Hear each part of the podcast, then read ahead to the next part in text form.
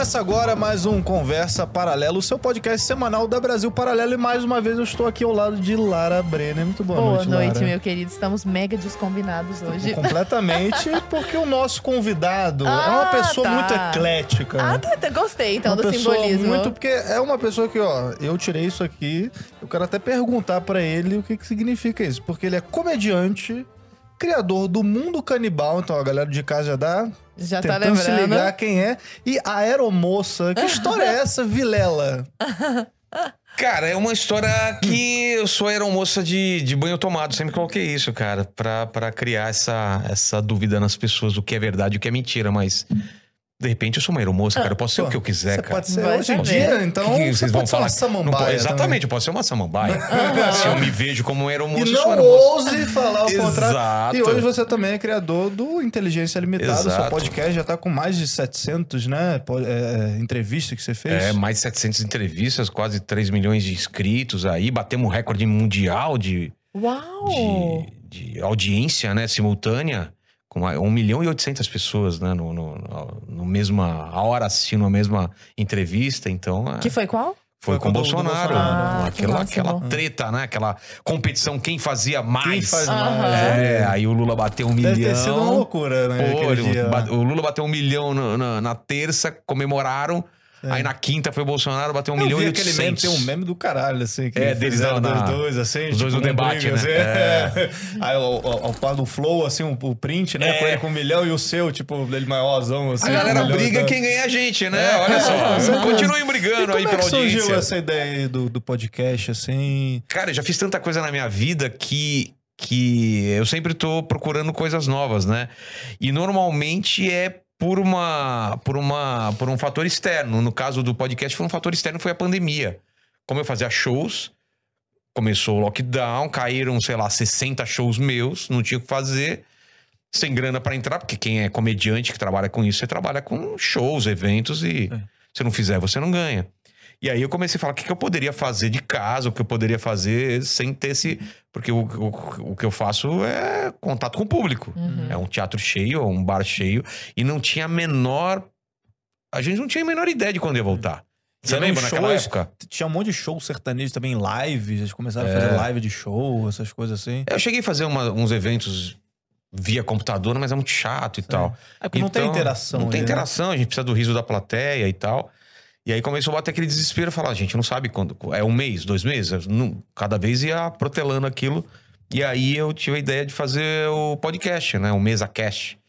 Que eu já tinha uma estrutura em casa, que eu já gravava meus vídeos pra internet. Eu só adaptei para fazer o Mesa Cash, um podcast filmado, né? Uhum. Porque essa ideia de fazer podcast de áudio faz tempo que eu tinha, só tava re- realmente enrolando. E aí, quando veio a pandemia, eu falei, agora é a hora, né? Não, e o mais louco, eu tava vendo sua entrevista pro Flow. É. E aí, na entrevista de dois anos atrás do Flow, Antes de eu ter? antes de você ter, você Ah. fala assim: ah, tô começando inteligência limitada na semana que vem. Exato. Gente, parece que isso tem uns 10 anos. verdade. Tem dois anos. Porque em É. dois anos foram quantos podcasts? 700 e poucos, assim. É coisa demais. É coisa demais. É Mas co- aqui eu trabalho mais que o normal também. O pessoal faz de 3, 3 a 5 no máximo por semana. Hoje em dia, o pessoal tá fazendo até menos, né? Uhum. E eu, não, eu mantenho a frequência, assim, de 7 por semana. Às vezes 8, às vezes 6. Mas eu... Porque como eu, eu falo com pessoas totalmente diferentes e com nichos diferentes, então... Uhum. A gente sabe que nem todo mundo vai assistir todos os podcasts. Uhum. Então, um dia tá a Gretchen, outro dia tá um pastor, outro dia tá um político, outro E dia são tá. podcasts longos, né? Assim que você São. faz. Você fica três, quatro horas Às vezes, às vezes é. Às vezes são longos. Hoje eu gravei um que deu uma hora e meia, tem uns que dão três horas. É. O meu recorde é oito horas. Né? Como é você- né? Cossielo. Como é que tu Mas a gente sente tava isso? bebendo também. Como é que tu sente isso? Você liga a câmera e, tipo, enquanto tiver assunto, vamos É, falando. o- é isso? como não- essa é a grande vantagem do podcast, né? Não é uma televisão que você tem tempo, tem comercial pra entrar, tem uma grade e tal. Então tem o, o papo dura quanto tempo tem que durar. Eu não fico forçando pra ele ser longo. Alguns a- a gente nem vê o tempo passar. Quando vê, pô, três horas, quatro horas. Todos os convidados, a, a Fabi, a produtora tá aqui, ela pode, pode falar. Quando acaba, o cara fala: ah, caramba, a gente falou o quê? Uma hora e meia? Aí, não, quatro horas. Faz quatro horas que a gente tá aqui, que parece que você entra numa câmara do tempo lá. O negócio passa muito. É um tempo diferente mesmo. Porque como a gente tá focado, aqui ainda tem cara de estúdio, é um prédio comercial. Lá é minha casa, então você passa pelo portão da minha casa. Vê a cueca desce, jogada, a exato. bagunça da cozinha. Não, isso nem tanto porque não passa mais pela minha casa, é pela garagem. Ah. Mas mesmo assim, ele, eh, são poucas pessoas lá, então é um clima muito diferente. E não parece que tá filmado. aconchegante É, ali, exato. mais Então tem muita família gente que realmente esquece. E vira uma- É. um bate-papo, né? Ô, Vilela, você tem. Uma das características do podcast é que você leva. O que você falou, um dia vai a Gretchen, outro dia vai um pastor, É. sabe? É, Tem- Às vezes vai a Gretchen com o pastor. Exato, exato. Não, no mesmo, no mesmo, no mesmo dia, é, na, semana, na semana passada, eu acho que teve uma sexóloga, as duas, e as, as sete já estavam um pastor. E eu me embebedei à tarde, com- tomando duas garrafas de champanhe junto com ela, e à noite tinha que estar bom pra falar com o pastor, A que é um tava teólogo Jesus de absurdo. Genésio. É, então, e putz, foi legal pra Eu gosto disso. Sim. Porque a minha vida sempre foi isso, né? É, me inter- Eu me interesso por, por assuntos muito diferentes. Eu sempre sentei numa mesa e o que, que você faz? Pô, sou garçom. Pô, como que é? Eu, eu sempre tive essa curiosidade, pelo fato de ser escritor, pelo fato de escrever comédia. Eu tenho interesse genuíno por tudo que eu não conheço. E, e não só assuntos diferentes, como perspectivas diferentes É. do mesmo assunto, né? Exato. Principalmente. Nesse tempo de polarização que a gente vive hoje, que é uma coisa absurda, É. isso não cobra um preço alto, não? No começo acho que cobravam. Acho que hoje começaram a entender qual é a minha. Porque a galera falava muito do dar palco, né? Ai, você tá dando palco pra esse esquerdista nojento, você tá dando palco pra esse extremista de direita e tal. E aí a galera falou, cara, o Vilela não tá nem um lado nem o outro, ele só tá querendo ouvir as pessoas. Porque aí a, a galera acha que se eu sentar com uma pessoa e ela falar, Você eu tô concorda? dando um aval. Ah, ah, e ele se ele tá um pro conversando. é, né? não. E eu não sou responsável por que- pelo que essa pessoa fala. Essa pessoa tá falando as ideias dela, eu quero ouvir as pessoas. Genuinamente, eu quero entender a cabeça dessas pessoas, entendeu? E se for uma coisa muito grave que eu não concordo, eu falo, putz, cara, mas eu acho tal coisa, tal coisa, tal coisa. Se ele quiser insistir nisso, eu não vou falar, é, se eu não sei o quê, se eu faço isso. Não, cara, não é meu papel. As pessoas em casa, as- as pessoas ah, tiram muito.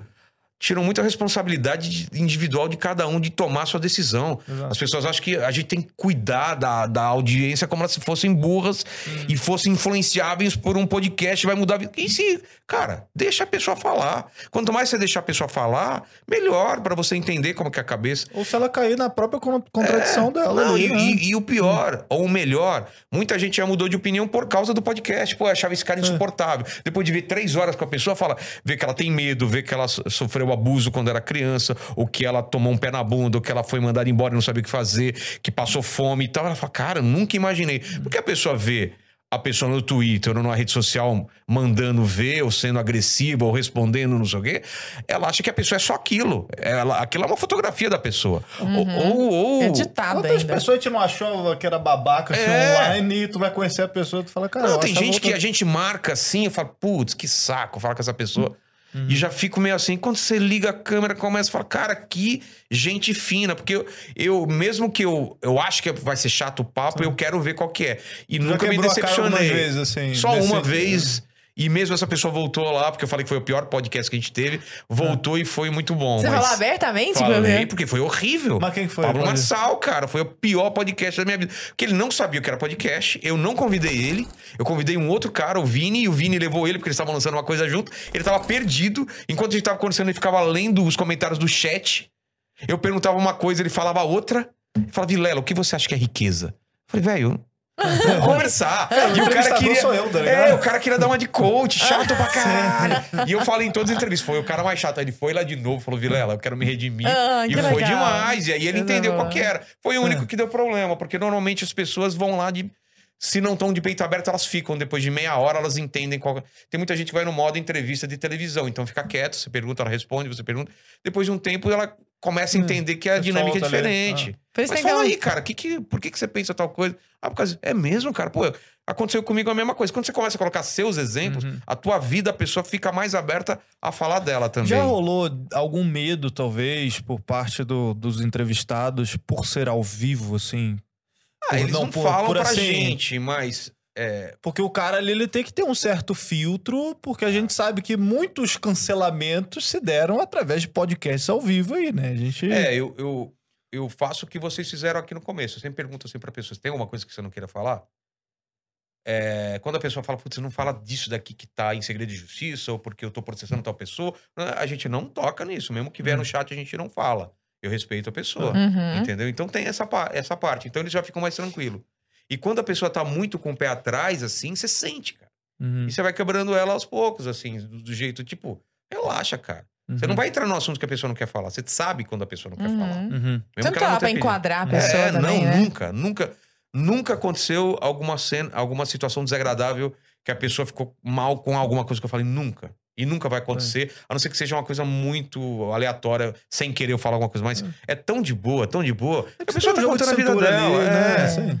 Ela tá falando da vida dela e tal, é muito tranquilo. Você E eu vai- tô lá pra levantar a pessoa. Eu quero que ela saia daquilo como a 99% das pessoas falam, cara, foi o melhor papo da minha vida. Eu quero que ela tenha essa sensação de, cara, que papo. Nunca eu tive um papo desse. Porque eu tô lá só pra organizar a vida dela e ela ver como a vida dela é legal. Porque muitas gente fala, ah, Vilar, eu vou falar o quê da minha vida? Pô, não vai durar uma hora. E aí a pessoa fala de três horas. Cara, não. Marcelo Tassi foi isso. Cara, eu- eu falei coisa que eu nem lembrava aqui. Eu tava esquecido da memória. Porque você vai puxando um fio, puxando outro, ele lembra do avô, lembra do, do, do, do amigo que, que morreu quando era criança, lembra de outra coisa. Tem gente que chora, tem gente que ri, tem gente que agradece, tem gente que faz oração, cara. É imprevisível. Quando você começa a falar com uma pessoa, depois de meia hora, 40 minutos, você não sabe o que vai acontecer. Mas isso é o talento do comunicador. Isso é mérito Ah, seu. eu obrigado, não tenho obrigado, dúvida obrigado. disso. A gente, Muita a gente, que fala isso, cara, que é. eu tenho uma, uma qualidade de prestar atenção e me envolver com o assunto. Porque é o que eu falei, é, é um interesse genuíno. Se você tá falando comigo, eu não tô pensando na próxima pergunta. Eu não faço a Uhum. menor ideia de qual vai ser a próxima pergunta. Uhum. Uhum. Tanto que às vezes tem silêncio, você tá falando, Hum. caramba, nunca tinha pensado nisso. É. Mas tal coisa. Eu não tô já. Você falou uma coisa e eu, e eu fui pra outra pergunta. Que vai não tem nada- linkando com É. um assunto que. não E eu sei- tanto, tanto eu gosto desse, dessa, desse, desse salto é, no escuro, de eu não saber o que vai ser, que eu nem preparo a primeira pergunta. Porque a primeira pergunta eu teria que ter. Como que eu faço isso? Eu peço para a pessoa levar um presente inútil, Uhum. alguma coisa que tenha uma história para ela, e aquilo vai ser o assunto que vai começar o papo. Então eu não sei o que a pessoa vai levar. Ela pode levar uma calcinha rasgada, ela pode levar uma prancha de surf, ela pode levar como como como o- alguém já levou é, a primeira máquina de escrever, Remédio vencido. remédio vencido, pode ser qualquer coisa, e aquilo vai ser o assunto do começo. Então eu me saboto até da primeira pergunta. Então, como eu não sei o que ele vai, le- vai levar, aquilo é o começo da conversa. Então, É. se ele trouxe um pedaço de uma prancha de surf que rachou um dia, eu falo, cara, você não sabia, você sabia que você surfava, cara. Uhum. É mesmo, não, eu pegava onda, eu ia, é mesmo, como que você, para onde você ia? Para Praia Grande? Pô, também ia para Praia Grande, onde você ficava e tal. E aquilo é o começo, entendeu? O Cabrini levou a primeira máquina de escrever dele, então ele se emocionou, porque aquilo lá, ele começou, e aí vai o papo, começa daí. Então, eu gosto muito disso, de, apesar de eu me preparar para cada entrevista, de eu estudar Hum. a pauta, de eu ouvir a voz daquela pessoa por um tempo, de alguma entrevista que ele já fez, para saber o ritmo daquela pessoa, eu não uso essa pauta a não ser que eu precise, entendeu? Uhum. Se o papo realmente dá umas travadas, aí eu vou buscar lá na minha memória um show que ela fez que foi que ela falou alguma vez que foi importante ou uma figura que é importante, mas é, o Você papo é bom algum- quando eu não preciso Sim. puxar, Exato. quando naturalmente as coisas saem. Mas às vezes você tem que puxar, quer dizer, dá aquela travada, Quem que né? foi o primeiro entrevistado teu? Eu comecei com amigos, né? Como eu não sabia se ia dar certo, eu não sabia Uns comediantes, assim. É, o Di Lopes, que é meu amigo, foi meu funcionário durante um tempo, ele já foi meu roteirista num plantão do Vilela que fazia um, um- um giro de notícias semanal. Então eu falei, putz, ele é seguro, porque pode nem ir ao ar, entendeu? Hum. Eu comecei gravado, não comecei Já ao conhece vivo. o cara, pá. É, segundo foi o Ricardo Cavalini, que é um cara que fala de futuro, fala de impressão 3D também. E a partir daí fui chamando mais. Por isso que eu comecei muito mais comediantes, porque eram amigos meus. Sabia que rendia papo, eu sabia que sabia falar na frente das câmeras. E fiz. fiz eu comecei em novembro, até janeiro eu fiz gravado. Aí depois de janeiro, tava mais seguro, tava com equipamento já para fazer ao vivo, comecei a fazer ao vivo. Uhum. E aí não parei mais. Porque o ao vivo tem uma, tem uma força muito grande, né? Da galera saber que tudo pode acontecer. Uhum. Como já aconteceu, né? Pois é. Bora E- Bio. Isso, essa questão. É. Tudo pode acontecer. E você, comunicador nato que é, vai puxando a cordinha. Então, É. realmente, tudo pode acontecer. Inclusive, a pessoa falar alguma coisa altamente cancelável, né? Não É. é, alto. Como que você vê hoje essas contas sendo derrubadas, esses podcasts sendo derrubados e essa, essa liberdade que é algo pelo qual É. parece que você preza tanto, né? Essa É, fluidez das Ele pessoas falou sendo tolhidas. pode acontecer, eu tô me lembrando do Nicolas contra o Nando Moura. You Nossa. talk to me? You talk to me? Talk, No, talk. to talk on English. I never, I never saw you talk in English. Talk, talk to me, please. What Say. do you want to know? What do you want me What to do you want to know? Oh, What do you want your English is like an Indian man. Like, É, you wanna buy for Cruzeiro? É. Cara, quando, quando Maravilhoso não tem roteiro, como que eu vou prever É que não. maravilhoso Tanto que eu tô aqui viajando, Não, de é muito repente eu olho assim, cara, tu fala, caralho. Os caras tá falando inglês mesmo? Inglês? O que, o o aconteceu? Onde eu tava, assim? Eu, eu- eu acho que eu tava dormindo, que de repente os caras. Eu não vi o começo da é conversa. corte, tu dá- eu, eu olho pra tua cara, tu. O quê? Isso? Porque começa do Não, nada, então né? deixa, tu deixa ficando. É, deixa olhando rolar, pra- exatamente, É, exatamente. Mas a gente vai aprendendo, né, cara? O lance do, do cancelável, a gente já sabe quando um cara fala alguma coisa e eu já corrijo, ou eu dou chance da pessoa corrigir logo na hora, entendeu? Porque eu sei que vai dar problema pra ele ou pra mim, então a gente fala: É. não, não, o termo que você tá usando, papapá. Eu lembro do latino, o latino falou alguma coisa sobre autista, ah, eu era meio autista porque quando eu. Sabe, eu, eu era um, um cantor, mas sabe quando você é meio autista? Eu falei: Sim. não. Eu entendo o que você tá falando, mas, putz, toma cuidado com esse termo, porque não sei o que e tal. E aí ele corrigiu, colocou outra palavra. Então eu já sei o É. que vai dar. Então eu dou a chance do cara. A não ser quando você é pego de surpresa que não Bora Bill, né? O Bora Bill solta uma piada racista do nada e aí você fica meio, cara, o que, que eu faço agora? Tipo, tá ao vivo. E o cara não, ele não tá acostumado a estar tá num, num programa, ele nem tinha noção de que tinha muita gente assistindo. Entendeu? Então, ah, a gente vai cortar e tal, mas aqu- aquilo foi. Me pegou de surpresa, entendeu? Sim. É difícil, difícil, porque eh, acho que você mencionou isso em algum podcast, É. que o pessoal, quando processa, te coloca no polo passivo Exato. também, né? Exato, né? É, Não processa só a pessoa, processa você mas, junto. Mas respondendo o que você falou, Ah. é, dá um medo, né? Dá um medo. Você não sabe quais são as regras, quais são os limites.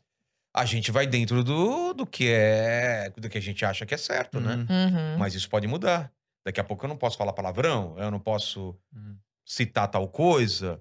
Tanto que agora a gente tá muito preocupado em trazer coisas políticas. A gente tá evitando um pouco porque a gente não sabe. do frame, né? É, É. exatamente, a gente não sabe. Mas já teve alguém que você hesitou em trazer, assim? O tipo- Paulo Cogos, né? Paulo Cogos a gente fez gravado de medo de fazer ao vivo, porque um canal já foi meio que derrubado Sim, por causa sim. do que ele falou. Sim. Sobre vacina, sobre Hum. não sei o que e tal. Então a gente ficou meio assim, falou, putz, a gente não vai arriscar.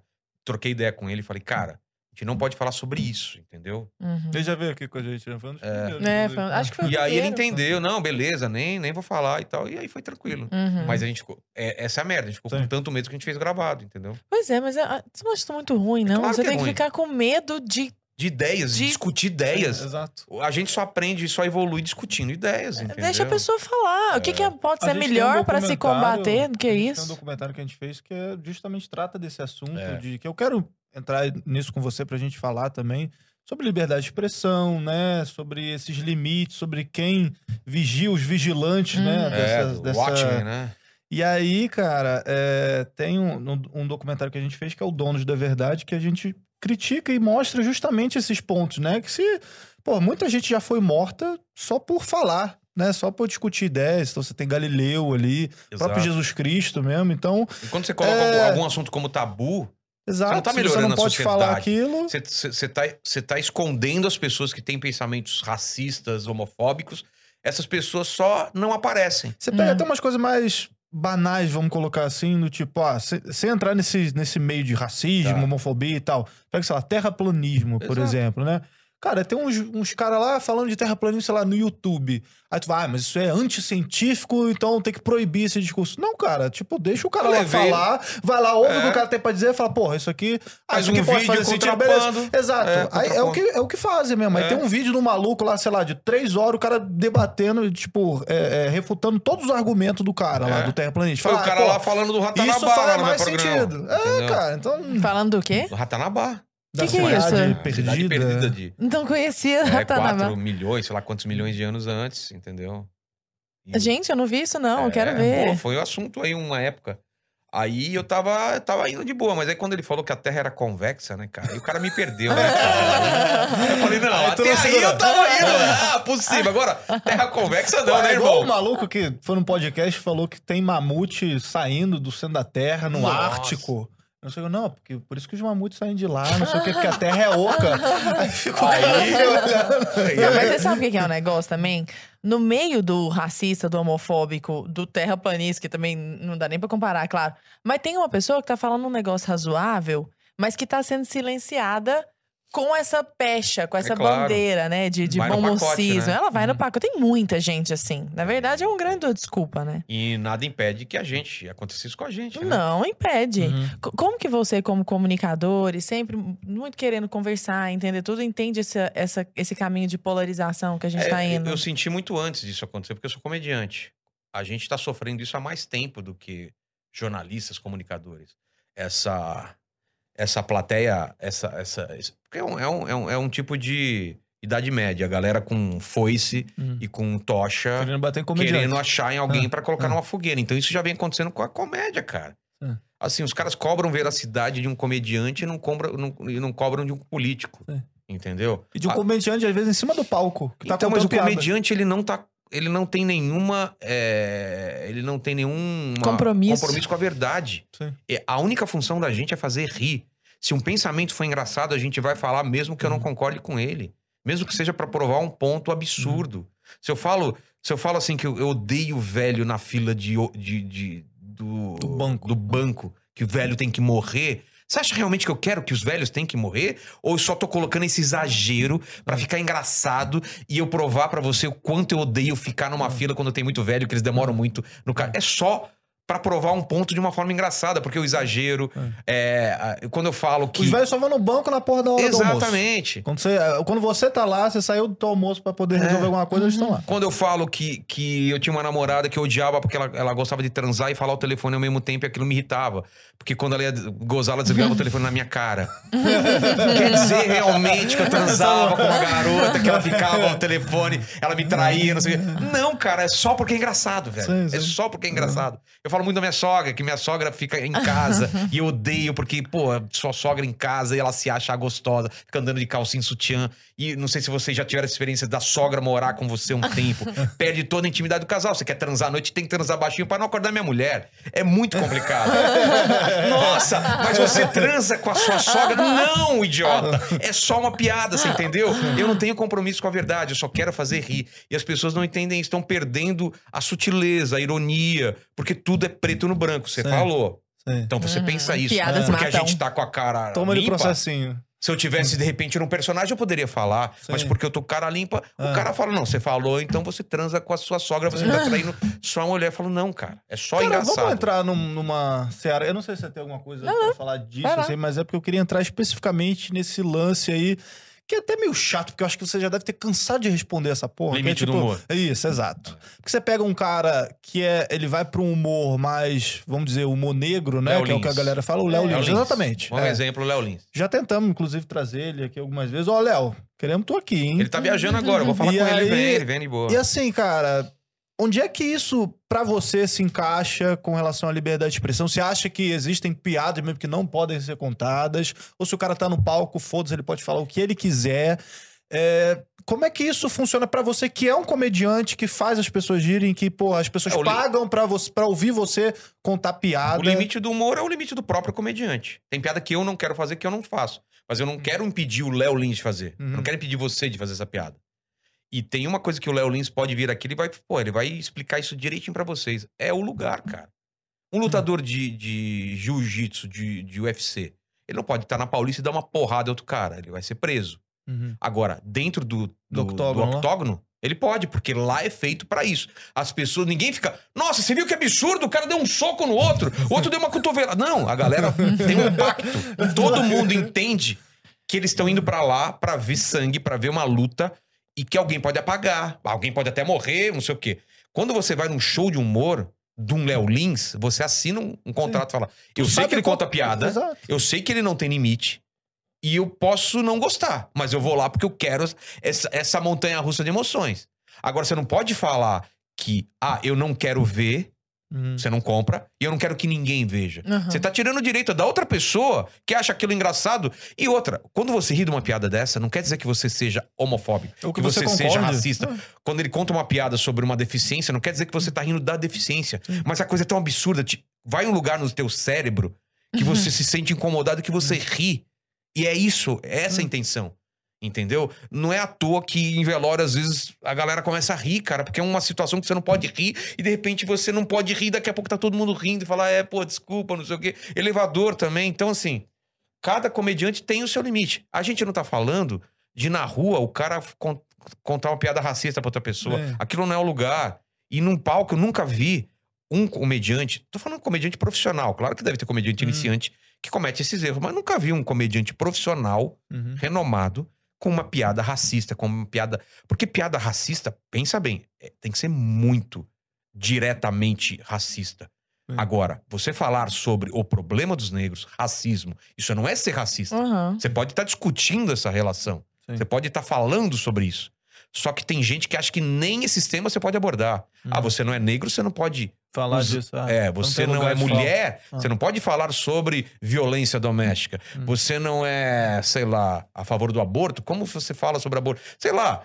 E eu Uhum. acho que tudo pode ser abordado. Claro que quanto mais o tema é espinhoso, maior você tem, mais habilidade você tem que ter pra tirar graça daquilo e não ser simplesmente um ataque Uhum. a uma pessoa ou a um tema, entendeu? Então é uma habilidade muito grande que tem que Agora, ter. falar sério, tu não fica com sono, assim, quando vem os convidados que che- chegam, às vezes, um- esses humoristas pós-modernos, chegam, não, Vilela, mas você é muito homofóbico, muito opressor fazendo esse tipo de coisa, ou porque ah, tem que censurar mesmo o Léo Lins, ou não sei o quê. Cara, nunca foi. Você... Quando eu chamei esses caras, chegar lá, ele muda discurso, cara. Eu já chamei um cara que tinha essa opinião, que fica batendo nos comediantes nas redes sociais, chegou lá, ele virou um. Uma princesa. Não, não é bem assim. Eu acho que todo mundo. Cara, o cara. Porque o cara sabe quando você pergunta o básico pra ele, mas você acha que o cara não pode? Ele tem que ser censurado antes? Você acha que ele tem que ser. Não! Só que nas redes sociais Uhum. ele tá batendo, porque ele quer like, ele quer. Ele, ele fala pra. Sinalizar a bolha dele, virtude. sinalizar a virtude. É. E normalmente essas pessoas são as pessoas mais escrotas na vida pessoal que a gente conhece. O cara é homofóbico, ou o cara É. é machista e, e paga. Ele tem De- tanto medo de ser descoberto que ele paga de virtuoso. Normalmente é Uhum. assim, cara. Sim. Não tô, não tô generalizando, claro, mas É. normalmente o cara tem tanto medo da galera descobrir quem ele né? é, Ah. que ele quer falar, apontar o dedo pros outros. Falar, olha lá o que, que ele tá fazendo. Exato. Pô, deixa o cara trampar, entendeu? Seja conhecido pelas tuas piadas, entendeu? Muito bom. É. Ô, Vilela, você entende muito de mídia. Tanto é que você. Pelo nada. Não, Ah. entende de veículos de mídia, né? Tanto é que você já esteve no YouTube, já Ah. teve produtora, já entende de comunicação de maneira geral, né? E de propagação de mensagem. Nesse clima, desse jeito que a gente tá conversando aqui agora, o que, que você acha que vai ser o futuro das mídias? Você entrou no podcast quando tava tudo começando. Você é meio profeta das mídias, né? Putz, eu sou youtuber tio, né? Tem o youtuber eu sou youtuber tio. Eu fazia internet escada, a gente fazia o Mundo Canibal. Nossa. Não tinha nem YouTube ainda. Então, assim. demais de Partoba. É, eu Pô, sou Mundo Canibal, do né? primórdio do, do- Porque eu peguei todo o processo. Eu sou um- desenhista. tinha Eu fazia quadrinho pros Estados Unidos quando não tinha internet. A gente fazia o original e mandava por bom. FedEx pra Pastor lá. Metralhador, o Chuck Norris, tinha um palhaço Tom Lee que comia lá, Rola, o Palácio palhaço- Elésio. Nessa época, começou a surgir, depois do Mundo Canibal, Bartol começou a pra surgir caralho muito, né? Esse tipo de coisa. Mas só fazia porque era proibido, cara. A gente tava testando realmente O os limite. limites Mas ali época. era um humor também muito escrachadozão, Cara, né? era absurdamente fora, era o politicamente correto, escrachado, era ácido. Só que na época tava todo mundo com a gente, porque ninguém fazia isso. E fala, caralho, olha o que os caras fizeram. Tem um moleque que come merda. Tem um, um, um- palhaço que é corintiano, mal-humorado, fuma e não sei o É. quê. Tem um feto. É um feto abortado, é um personagem. O outro é um cara que é o cotoco. Então, assim, hoje em dia a gente ia ser preso, né? Mas naquela época tudo, tudo, tudo podia, porque Era os Tava todo mundo, do era, era ali, né? primórdio, tava todo mundo testando as paradas. E a galera não entende isso, que você não pode separar uma obra da época que ela foi criada. cara. Exato. Eu não posso pegar o mundo canibal e analisar com os olhos de hoje, Uhum. porque ela não foi, ele não foi criado com os olhos de hoje. Hoje nem teria graça fazer aquela mesma coisa que a gente fazia, porque a gente já fez. Sim. Porque Simpsons já fez, porque South Park já fez. Agora é a hora de criar uma outra coisa, entendeu? Cara, eu uso o mesmo argumento sempre, o mesmo exemplo, inclusive, que tem um, um quadro que é um quadro tão curto que até o Hélio Della Penha falou que eles nem iam, tipo, dar tanta importância pra eles, fizeram uma coisa curta, assim, que eles estavam pensando, que eles faziam aqueles paródia de novela, né? Hum, E aí, cara, esse é maravilhoso, que é o Hélio de la Penha, vestido bem, assim. lembro. Com uma... Chocolate Pô, cumprimenta, né? E ele chegava só para as pessoas, olha, prazer, chocolate, seu criado, não sei É. o quê. Tipo, "Ô, prazer, chocolate, chocolate cumprimenta. Tipo, Ele cara, já mas foi era lá. muito bom, cara, É, eles isso. tinham- o, o show dele chamava Preto com Buraco no Meio. Isso poderia hoje. Por que, que é Não. preto com buraco no meio? Porque o LP é um, pre- é um negócio preto com Aham, buraco no meio. aham. Você entendeu? Mas Sim, mesmo mas- isso hoje não poderia. Não poderia entendeu? jamais. E É. eles mesmo falam da, da censura no, depois do- dos É. governos petistas e tal, porque teve um Foi período, mudando. cara, eu adorava o Cacete do Planeta, passava terça-feira à Fazer o noite, Fernando assim. Henrique. Era genial. o- E aí depois, ah, não pode fazer piada com político. Ah, não pode piada assim, não pode. Aí depois, ah, tá ficando sem graça. Não é que tá ficando sem graça, é porque, pô, o, o principal, o que eles faziam, não- você não pode mais fazer, né? É. Porque quando você começa a sacanear a política, o humor é muito importante nisso também, Claro né? que é, De né? você é, é, falar também mais- verdades ali através Não tem do- nada mais forte do que humor, né, cara. de ridicularizar certas é, pessoas. todo mundo tem medo de virar meme, todo É. mundo tem medo da caricatura. Porque, cara, você fala, você é ladrão, você Hum. é corrupto, você é mentiroso, você é não sei o quê. É uma coisa. Outra coisa Hum. é você fazer um sketch, fazer uma piada, fazer um meme que pegue de uma forma, cara, que não consegue mais descolar daquilo. Sim. o Rubinho Barrichello, cara. Sim. Colou nele que ele é o cara atrasado até hoje. Ele, ele, ele é esse meme porque Sim. foi colado nele, entendeu? E não foi o jornalista que fez uma matéria e falou: pelos índices que eu tenho aqui, ele chegou, ele chegou mais em segundo lugar. Cara, não é isso. Você não adianta você falar um político é, querer criticar ele com uma matéria. Ele vai lá e desmente. Agora, fez um meme, não sei o que, pegou. Já o apelido. É que nem É. apelido. Quanto mais você odeia, quanto mais você fala, Uhum. não, não sou isso. Uhum. Aí ferrou, você já ficou com aquele apelido, entendeu? É verdade. Então é isso. O humor tem uma força absurda, entendeu? Ô, Vilela, você já fez mil coisas, né? É. Que livro é esse aí? Conta pra nós. Esse é o meu novo projeto. Por quê? As pessoas devem pensar, pô, mas ele, ele escreve? Além de tudo, Ele faz quadrinho? Não, então, eu sou isso lá atrás, entendeu? Eu comecei a trabalhar com 14 anos como desenhista. Meu sonho era ser ilustrador e fiz capa da, Play, é, da Playboy, não, né? Falei, caramba, não Olha, sabia disso não. faltou, faltou só essa capa, porque fiz capa da Veja, capa da Placar, capa de tudo quanto é revista. E, da, e, da, e, e isso é um dos ressentimentos. Cartunista de cartão? Desenho mesmo. Ah, de tipo desenho? isso. Isso aqui é ilustração. Aqui, ó. ah, ilustração. É, isso aqui é minha.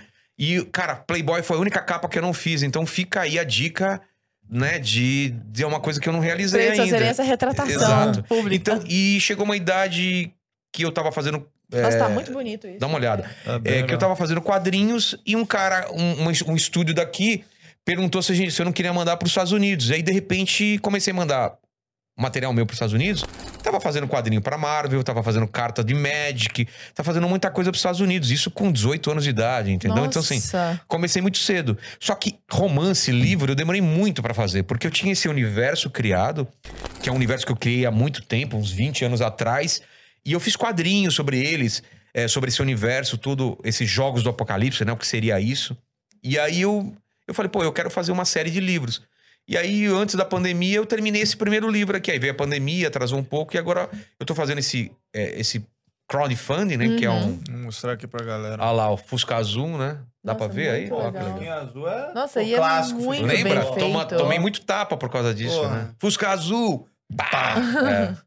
Muito bom. Muito Então, é, eu tô Hum. com esse financiamento coletivo, que é uma forma dos fãs, de quem curte meu trabalho, faz uma pré-compra, né? Ele dá o dinheiro, ele acredita no projeto, e aí esse, esse livro vira realidade. E já virou, porque a gente bateu a meta em 24 horas. Só que agora tem as Nossa. metas estendidas, ou seja, isso daqui que é um protótipo do livro, Isso é um romance. é um romance, Uhum. 600 e tantas páginas e tal. Ele vai virando cada vez uma coisa melhor. Capa dura, uma cor especial, vira um acabamento melhor. Esse quadrinho aqui, ele é um quadrinho de 300 páginas. Aqui também é um protótipo. Ele é muito maior do que esse, é uma história grande. E tudo é dentro desse mesmo universo. Ah, então tudo é o mesmo financiamento, não são É. coisas à parte. São prêmios diferentes. Imagina que o, o nível mais. O nível menor que você paga, você ganha só o livro. Você você paga um pouco a mais, você ganha o livro e o Mais o quadrinho, quadrinho, que também é do mesmo universo. Uhum. Um pouquinho a mais é o livro, não sei o que, mais um jogo de tarô com os personagens. E o último nível, você, pô, tem um jantar comigo, ah, pode assistir podcast, sei lá, começa. a- e tem outros que vão sendo desbloqueados. A gente tá hoje chegando nos 100 mil. Vai, sei lá, 200 mil, não sei quanto, você vai desbloqueando outros prêmios que, mesmo o cara que pagou o prêmio mínimo, ele vai ganhando essas coisas a mais também. Então, é bom pra todo mundo isso. Mas Que, histó- que universo é esse? Ah, esse universo é meio, é meio louco, porque é o seguinte, você imagina. Tem, tem um pouco de Brasil paralelo aqui com jogos da tesoura. Vocês vão curtir isso Ah, aqui. que legal. Porque é o seguinte, imagina que tem Tem jogos que a gente joga sem saber. Alguns seres ancestrais que existem desde o começo de tudo controlam a humanidade de alguma forma através de jogos. O jogo principal é o Jokenpô. Não sei se vocês já jogaram esse papel, já, pedra e tesoura. Já, claro. Então, a gente é dividido, a humanidade, em papel, pedra e tesoura. O que, que são os papéis? São as pessoas que mudam a realidade através de ideias. Jornalistas, vocês, é, músicos, é, cientistas, Você. eu, a gente. Ideias, músicas, matérias, a gente muda a realidade. Pedra é a grande massa da população. Eles mudam porque são muitos, pequenos ou grandes grupos. Grandes amontoados de pessoas fazem mudanças. E tesoura é poder político, econômico e religioso. Mudam porque estão no poder. Eles têm esse poder de fazer mudança. E funciona como jogo. Papel embrulha pedra. Nós conseguimos influenciar uma massa a fazer uma mudança. Uhum. Pedra quebra papel. Uma massa enfurecida é capaz de derrubar um governo, começar um novo governo, é capaz de é, trocar. Quebra tesoura. Que- desculpa. É, quebra tesoura, eu falei. Isso, Quebra papel que você falou. Ah, desculpa. Uhum. Pedra quebra tesoura. Isso. É, uma massa pode come é, começar um ou terminar um governo, governo, é. exato. Pode começar ou terminar uma religião, pode mudar a forma econômica de, de- de como ele, ele, ele, ele faz as transações. Uhum. E tesoura corta papel. Se você estiver incomodando um desses três poderes, você pode ser preso, pode ficar pobre, pode ser excomungado. Então, esse é o grande jogo. Só que cada livro trata de um jogo específico. Hum. Esse primeiro aqui, todos esses são jogos do Apocalipse. E esse aqui eu falei é o jogo que manda em todos. Agora, o primeiro, o primeiro jogo, que é esse Ligue os Pontos, conta a história de um comediante, começo de carreira, que trabalha de dia numa loja de, de, de quadrinhos, vendendo quadrinhos, pra bancar, porque ele tá no começo, não tira muito dinheiro com show. E um dia ele pede pra sair mais cedo pro patrão dele, que também é o melhor amigo dele. Ele vai pegar um metrô, tá estudando as piadas que ele vai fazer, pra fazer um show com os amigos, numa, num comedy club. Ele tá lá estudando as piadas, de repente aparece um velho na frente dele, aqueles velhos loucos que às vezes aparecem no metrô, no ônibus, começa a falar umas coisas estranhas do nada, gritar com umas roupas toda estranha, meio anacrônico. E ele tá com um caderninho fazendo umas contas e tá com uma mochila do Bob Esponja amarela que não combina nada com ele. O cara não dá muita atenção, fala, ah, tá, beleza, e continua lá assim, meio ignorando. Aí o cara mostra um- um- o, o- que ele tava. Ele tá fazendo um monte de contas naquela caderneta e no final dá um zero e fala que ele tá zerado. Mostra pra ele que, ó, você tá zerado. Ele não entende nada, fala, ah, velho, legal, velho louco e tal. O cara desce numa estação de metrô e ele acha que ele tá livre daquilo. Só que quando ele olha, o velho deixou a mochila no pé dele. Aquela mochila do Bob Esponja estranha. Ele vai ver, tem uma etiqueta com nome e sobrenome dele. Aí ele fica encanado, fala, cara, que porra é essa? Ele, ele abre a mochila e tem nove objetos totalmente Aleatório. aleatórios e estranhos. Tem uma máscara estranha, tem um, um, um, um cubo mágico com umas figuras estranhas, tem uma revista de passatempo, tem uma arma no final. Ele acha uma arma, um revólver lá dentro, ele fica com um mau cagaço, fala: caramba, é alguma coisa de assalto, o policial colocou aqui pra plantar isso. Ele começa encanado, fecha aquilo, chega à estação dele, ele desce meio encanado com aquela mochila, chega para os amigos, não fala nada, chega no comedy club, ele fala pros amigos: pô, é. Vocês não fazem comédia, vocês não sabem, ninguém quer abrir o show. Abrir o show é a pior coisa do mundo. Ah, Você vai pegar a plateia fria e você vai contar umas piadas que ninguém vai rir até você esquentando pro primeiro, pro próximo comediante vir e fazer a festa. Então tem aquela briga, ninguém quer começar. Aham. Ele fala: eu abri no, no último, eu não vou abrir agora, beleza? Sorteiem aí, mas eu não vou ser o primeiro e ele vai pro banheiro. E os caras vão sortear a ordem da, da- de quem vai fazer a- a- a- o show. São Uhum. quatro, cinco pessoas. E ele, por que, que ele vai no banheiro? Ele quer ver com calma o que tem na, na mochila. Ele senta naquele reservado. E no- você sabe, talvez um banheiro feminino não tenha isso, mas no banheiro masculino, o que, que tem na porta do banheiro?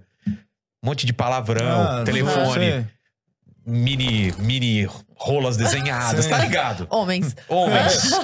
homens. Aí no meio, Ei, qual é o problema? a gente, a gente cresce desenhando isso, né? Faz até com asa, né? Não tem as, as, as voadoras Ah, ainda, pô, né? qual é o problema da rola É, Que brega, meu Deus, da Constrói rola prédios, alada. monumentos em formato de rola. Pô, isso é.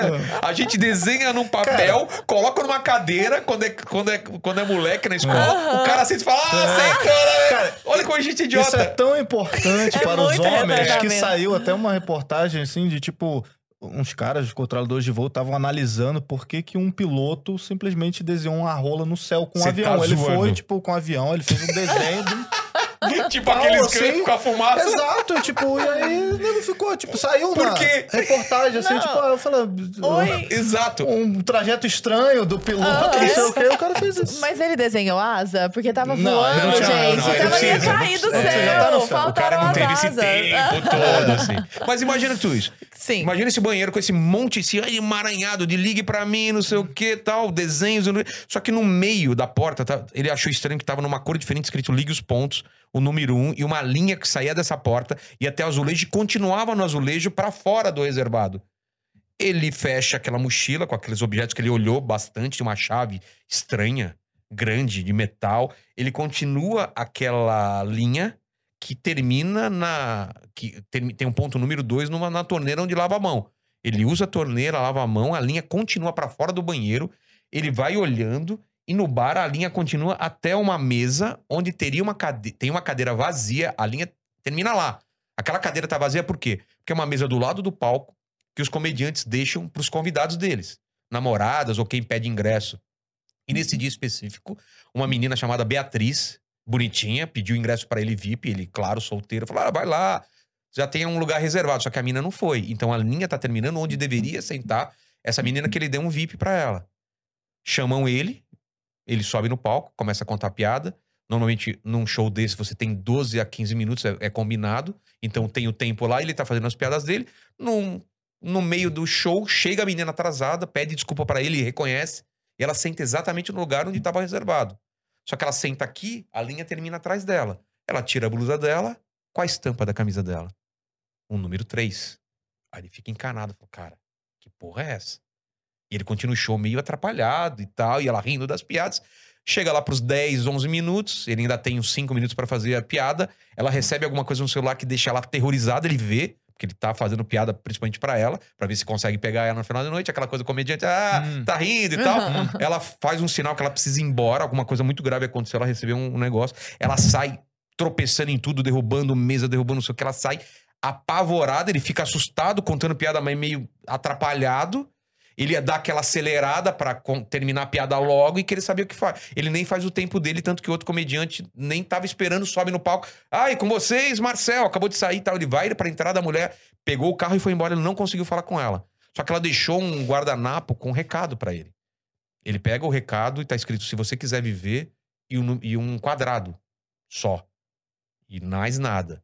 Ele fica lá do lado de fora do, do, do barzinho, esperando o show terminar e pensando: que porra é essa? O que, que aconteceu?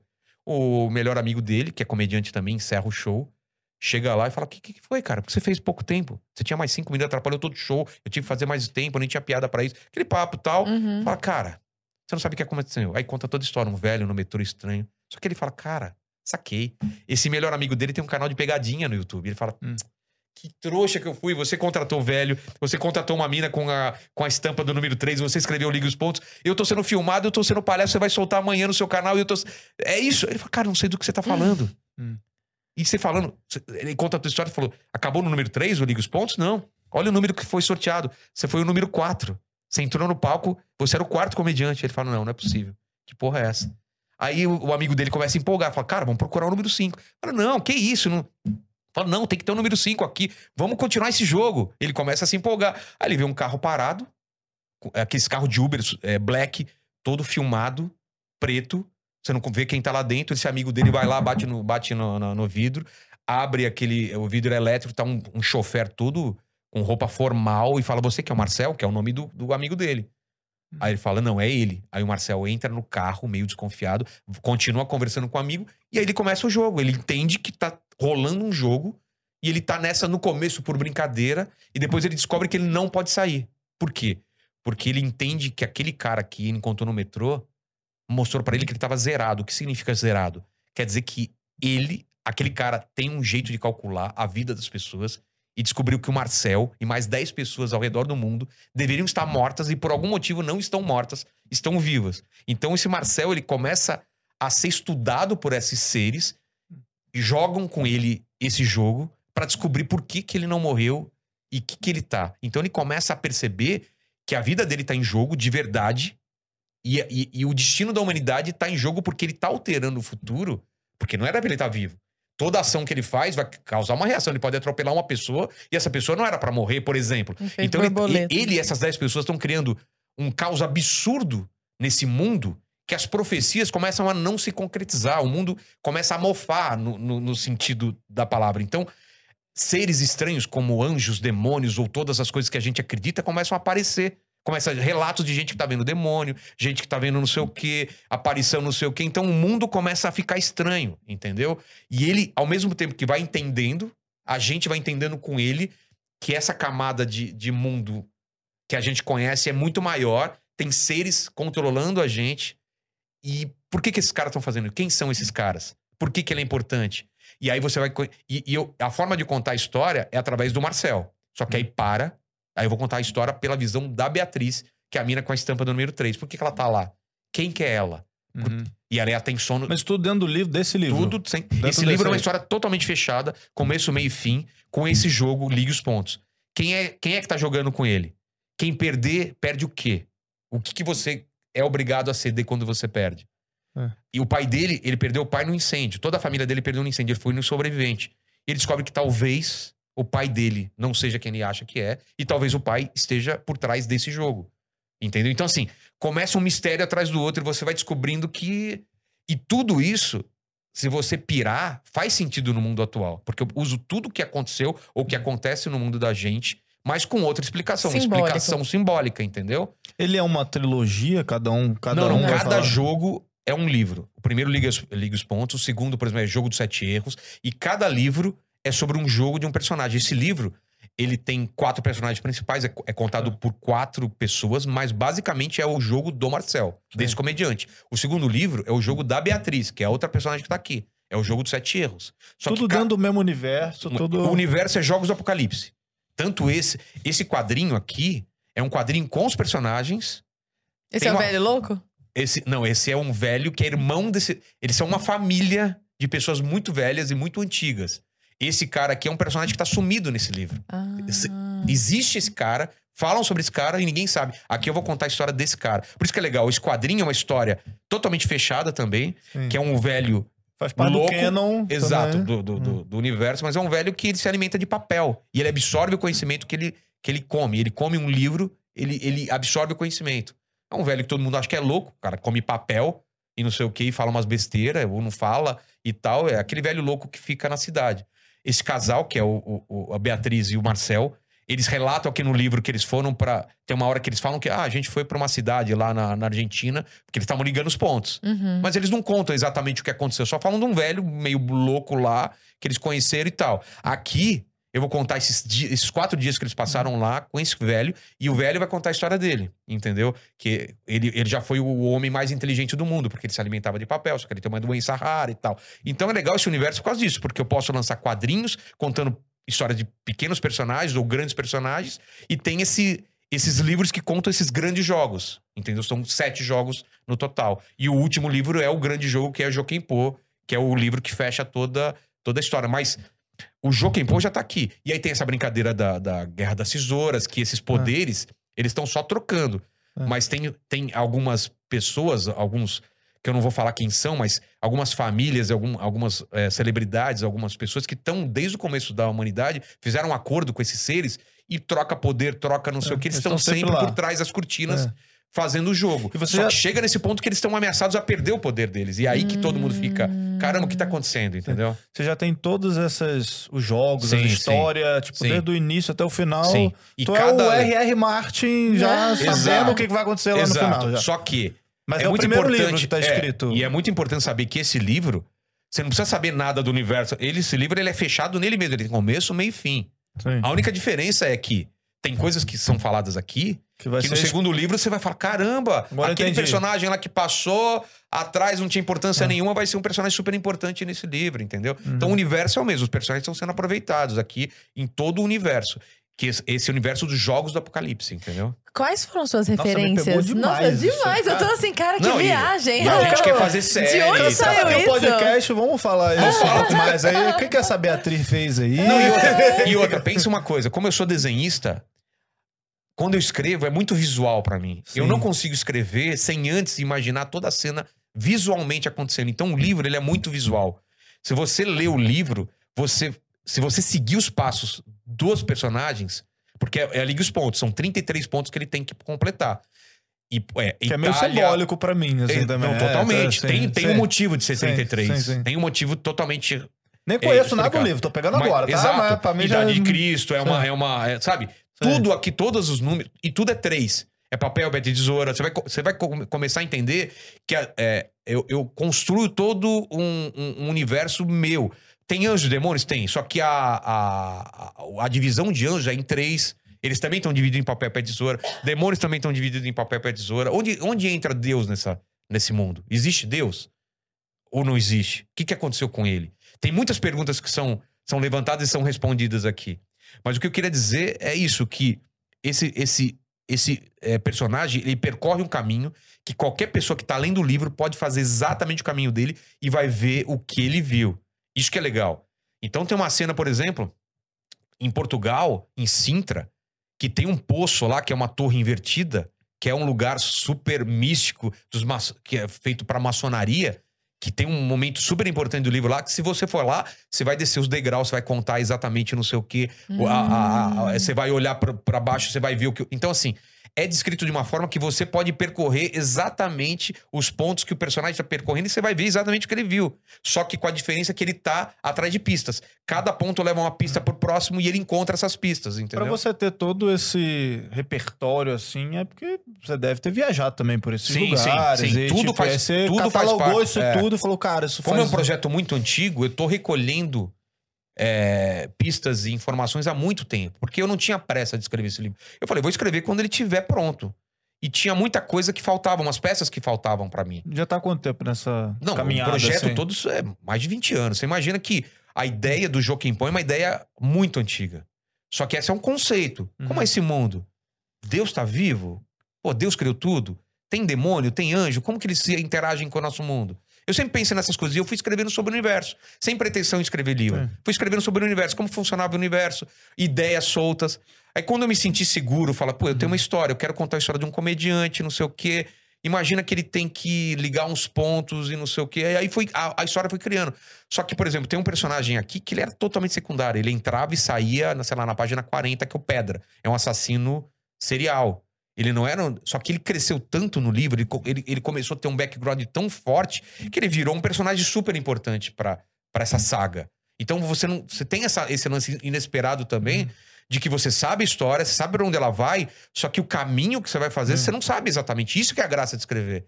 Você sabe o final, você sabe o que o personagem mais ou menos tem que fazer, Sim, só que você vai jogando a situação pra Uhum. ele. sim. Começa o livro, a primeira cena do livro é esse personagem Marcel, vestido com black tie, com olho roxo, sangrando o nariz, com uma arma debaixo do queixo. Tem um cara estranho, com o olho todo. Sabe quando você é, tem um incêndio, alguma coisa, ou pega fogo e o olho todo tá com aquela carne toda. Uhum. O cara não tem os olhos, com uma roupa muito estranha, e perguntando pra ele: que tipo de pessoa que você é, Marcel?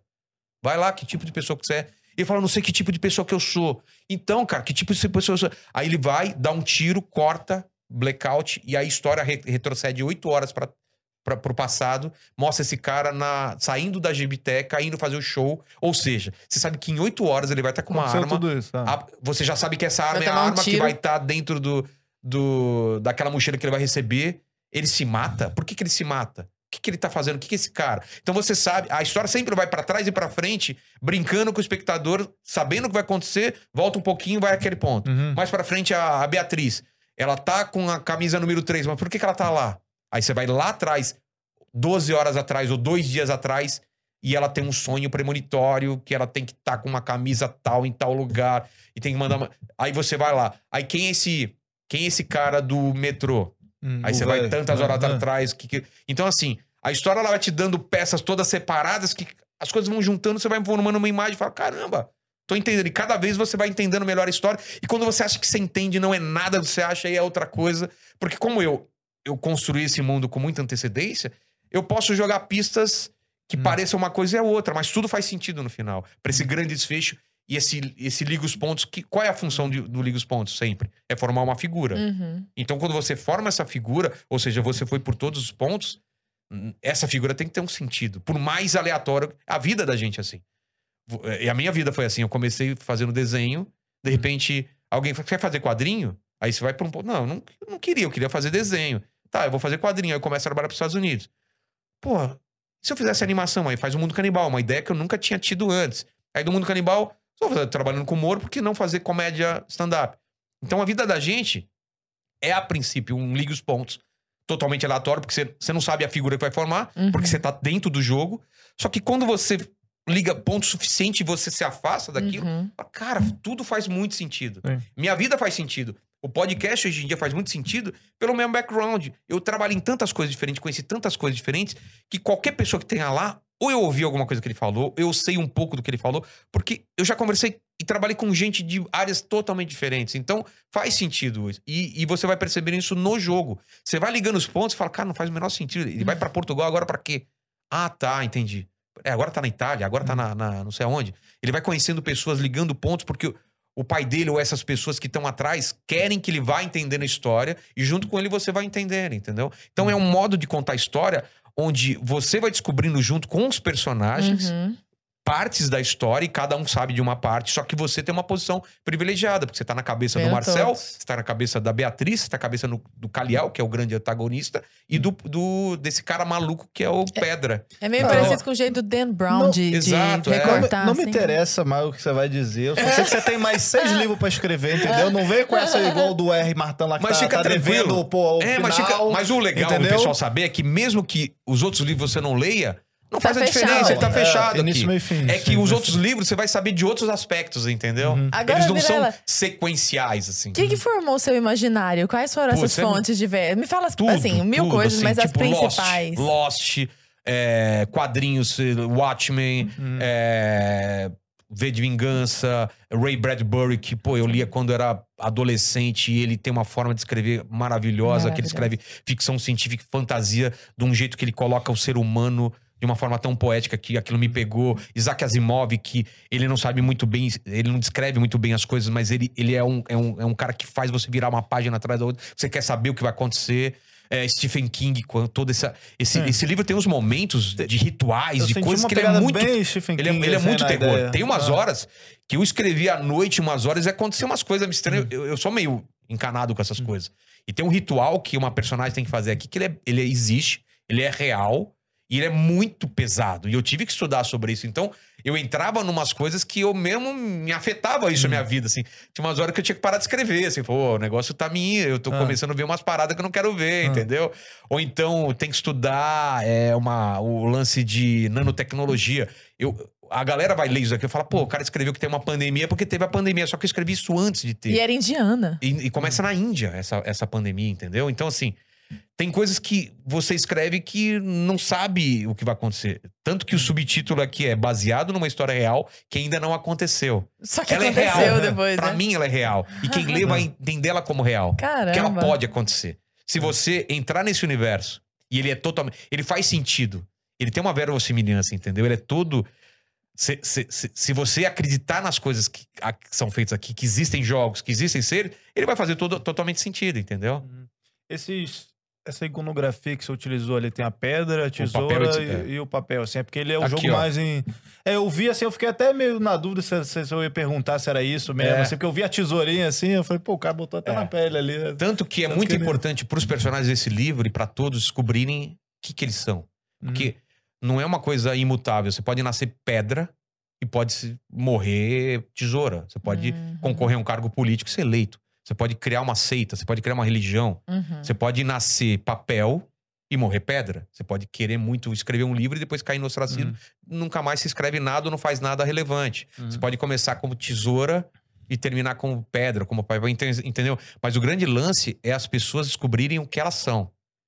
Porque isso afeta a relação, a nossas, as relações nossas da vida. Quem você escolhe pra casar ou quem você escolhe pra ser amigo, Hum. tem a ver com esse jogo mesmo que você não saiba. As relações. No início, quando você começou a contar, eu senti, não sei porquê, é, é uma pegada meio jogos vorazes, uma coisa É, assim, tem até Round 6. É, o Round 6 pegada- vem depois do meu. Aí vai lá, nossa, foi baseado em Round 6. Não existia Round 6 Ah, o quando eu cara vi. fez um quadrado. basearam. Ah, porque a pessoa não sei o que, um Exato, quadrado. Eu falei, ah, exato. tô pegando esse Round É, 6, não, é, é. Chips que pegou de você. Exato, né? Porque se você for ver. que que é? Malditos coreanos.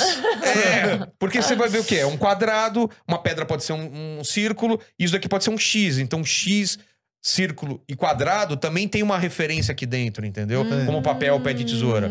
Como o, os controle, o controle do PlayStation, Sim. que ainda tem o triângulo, entendeu? Além desses É. símbolos.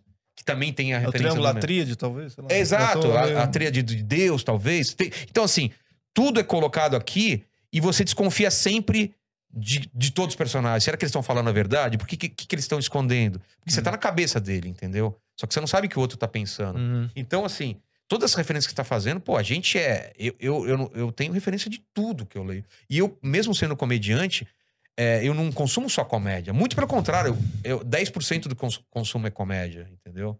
Então, assim, Dark, entendeu? Pô, Dark é Dark genial. é genial. assim. Então, assim, tudo que você E vai é tão amarrado, né? O, do É. início que tu vê o negócio da terceira temporada. Caraca, isso aí tava na Exato. primeira já, os caras já Eu sempre admirei nisso. isso. Sempre admirei autores que, que jogam coisas a, a- a princípio aleatórias e que lá na frente você vai entender. Tá, Hum. Faz entendi sentido, porque é. ele faz isso. E, e é um jeito inteligente, porque ele não fica explicando o Não. negócio pra você, tipo, Cê- como o se fosse burro, entendeu? Quem vai ligar os pontos, na verdade, é o cara que tá lendo.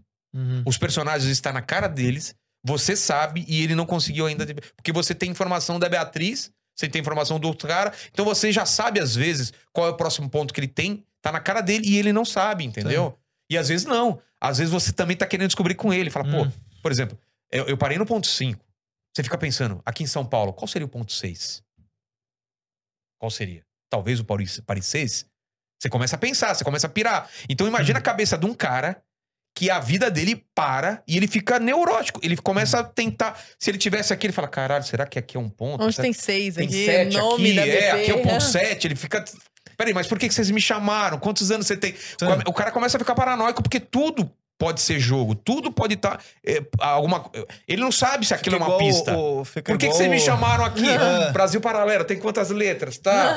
Fica igual aquele número 23. Exato, É. cara, você fica. E o então cara o cara, vê o cara 23 começa em a ver tudo número também. em tudo. Então ele pode estar seguindo uma pista falsa, ele pode demorar dois anos pra achar um número e pode Sim. fazer três números na sequência. Só que ele sabe que o opositor dele pode estar na frente dele e ele tá correndo com o cara. Aham. Quem chega primeiro no, no último número? Sim. Porque ele já chega um ponto no livro que ele sabe o que vai custar se ele perder. Uhum. E vai custar muito caro, entendeu? Pro outro cara também. Então começa nessa, nessa, nessa luta dos Corrida. dois, dessa corrida, cara. Esses números na tua blusa tem alguma coisa a ver? Nada a ver. Não, esses são os números do, do Lost, lembra? Você assistiu Lost? Assisti, Ah, mas eu não números. lembro direito. É. Eu lembro que tinha essa Ah, coisa dos, dos botões. Colocaram esses números que eles não sabiam e deram uma explicação bosta, entendeu? É, pois é, eu ia É. falar isso. Eles não souberam amarrar tão bem. Eu lembro Porque- que quando terminou, eu falei que. É, Mas o problema deles foi, foi o contrário. Eles fizeram uma coisa, sem saber quantas temporadas tinham. Eles não tinham planejado a parada. Aham. E tava dando dinheiro, os caras falavam, faz mais, faz mais, faz mais, vai fazendo. E os caras iam jogando aquele esquema, vamos jogar uns mistérios, mas lá na frente a gente vê. Isso é a pior merda que você pode fazer. E Porque você tem- não fez isso. Não, não posso fazer, porque Né? eu não tenho essa pressão. A pressão é só minha. Eu não tinha uma editora com uma arma na minha cabeça e fala, entrega em tal de. Tanto que, pô, eu terminei em 2018 pra 2019, tô lançando agora, porque não tinha essa pressa. Aí vem a pandemia, vem não sei o quê, vou lançar agora, O que, entendeu? que você imagina que esse universo, esse, essa série de livros possa gerar assim no futuro pra cultura pop, talvez ah, cara, aqui? com certeza uma série de televisão. Não tenho dúvida nenhuma que vai virar uma série. E cada livro vai ser uma temporada, entendeu? Cada temporada é um nome de um passatempo, como eu disse. Então, Hum. é, eu acho que vai ser isso. Só que essa série vai ter histórias que não vão ter aqui ainda. Com outra. Porque, cara, é, muita, é muito personagem legal que eu criei que não vai caber nos livros, entendeu? Como esse velho aqui. Esse velho que era muito legal contar a história dele. Por que, que ele se alimenta de papel? Quem é esse cara? Eu acho. Eu ia, ia ser muito chato eu, eu perder 5, E 60 como é que você palavras. faz, por exemplo, você, 60 você divide em, sei lá, eu vou falar sobre esse velho, aí tu escreve, sei lá, meio que um panorama Eu faço uma todo do escaleta. velho, tipo, ah, é o velho, nome tal, filho de fulano de fulano, nasceu aonde, não isso. sei Não, o quê. não, não. Você tem, Começa, tipo, um- começa com uma ideia simples, assim. Imagina um velho que come livros e, e adquire e absorve conhecimento. Isso foi a ideia básica. Aí. Tá, quem é esse velho? É, Eu posso colocar ele no universo? Tá, então ele vai ser tal cara. Por que, que ele tá sumido? Por que, que ele tá em tal lugar? Ele não lembra de nada da vida dele. Por quê? Tá, Beleza. Aí eu, eu vou criando o background dele. Uhum. De repente eu tenho a história dele. E eu só começo a escrever quando a história tá completa. Por enquanto, se eu tivesse aqui e Mas tivesse você com essa escreve isso aberta... separado, por exemplo. Você Escrevo, bota isso, é. tipo, ah, tenho- essa, essa é a história do velho. É, eu Aí tenho várias histórias soltas. Eu tenho histórias que não são livros, que é um gênio da lâmpada. Eu tenho história de um gênio da lâmpada que ele aparece nesse livro aqui. E, cara, eu sei o background dele, mas eu não escrevi ainda a história dele completa. Eu quero começo, meio e fim. Quem é esse cara? Por que, que ele tá solto? Por que, que ele, ele tá solto no mundo de hoje? Que- Pra quem ele já é, concedeu desejos? Que que ele, qual é o papel dele no mundo? Eu não sei. Só que eu tô conversando com vocês, de repente vem uma ideia. Ou assisto um filme. Caramba, ele pode ser um lutador de MMA, como a gente falou aqui. Uhum. Cara, é mesmo, ele é um lutador de MMA e ele ganha muito porque ele tem a vantagem, não sei do que. Aí eu falo, putz, ah não, não dá certo. Aí eu falo, não, ele tem que ser uma mulher, não, não pode ser um homem. Eu vou fazer uma mulher, é gênia, sabe? Ou ele, ele não tem sexo. Dependendo de quem de quem é, esfregou a lâmpada, ele, ele é a imagem que a pessoa queria. Então, assim, eu tenho uma ideia vaga. E com o tempo, ela vai ficando cada vez mais legal. Uhum. Eu me empolgo ao ponto de falar, cara, agora eu tô pronto pra escrever essa história. Como foi com Liga os Pontos. Enquanto esses personagens não estavam vivos na minha, na minha memória, e como esse jogo terminava, porque, mano, vocês vão ver, cara, foi um trabalho pra conseguir juntar todo mundo no último ponto e todo mundo com, com, com motivos antagônicos e aquilo, aquilo num lugar que é um lugar aqui no Brasil muito louco que você se você for vai, vai num lugar lá e eu fui lá umas três vezes pra ficar medindo a galera devia achar louco eu tava medindo passo quantos passos daqui se o cara cair daqui o que que acontece então assim é, tudo isso na minha. Quando isso começou. Essa cena final, quando ela veio na minha cabeça, eu falei, eu tenho que escrever isso logo. Porque, cara, essa cena final é tão foda, tão legal. E os personagens vão tão. com tantos objetivos opostos pra isso, que eu falei, eu tenho que escrever. Como o segundo livro, eu não tô. Eu não comecei, eu não terminei de escrever ele, eu só escrevi o começo dele. Eu tenho uma ideia de como começa, porque ele começa exatamente por tudo que acontece nesse livro. Uhum. Eles são obrigados a fazer o segundo jogo, o segundo jogo. Ele é E- cronologicamente numa linha do tempo, assim. Esse segundo, sim.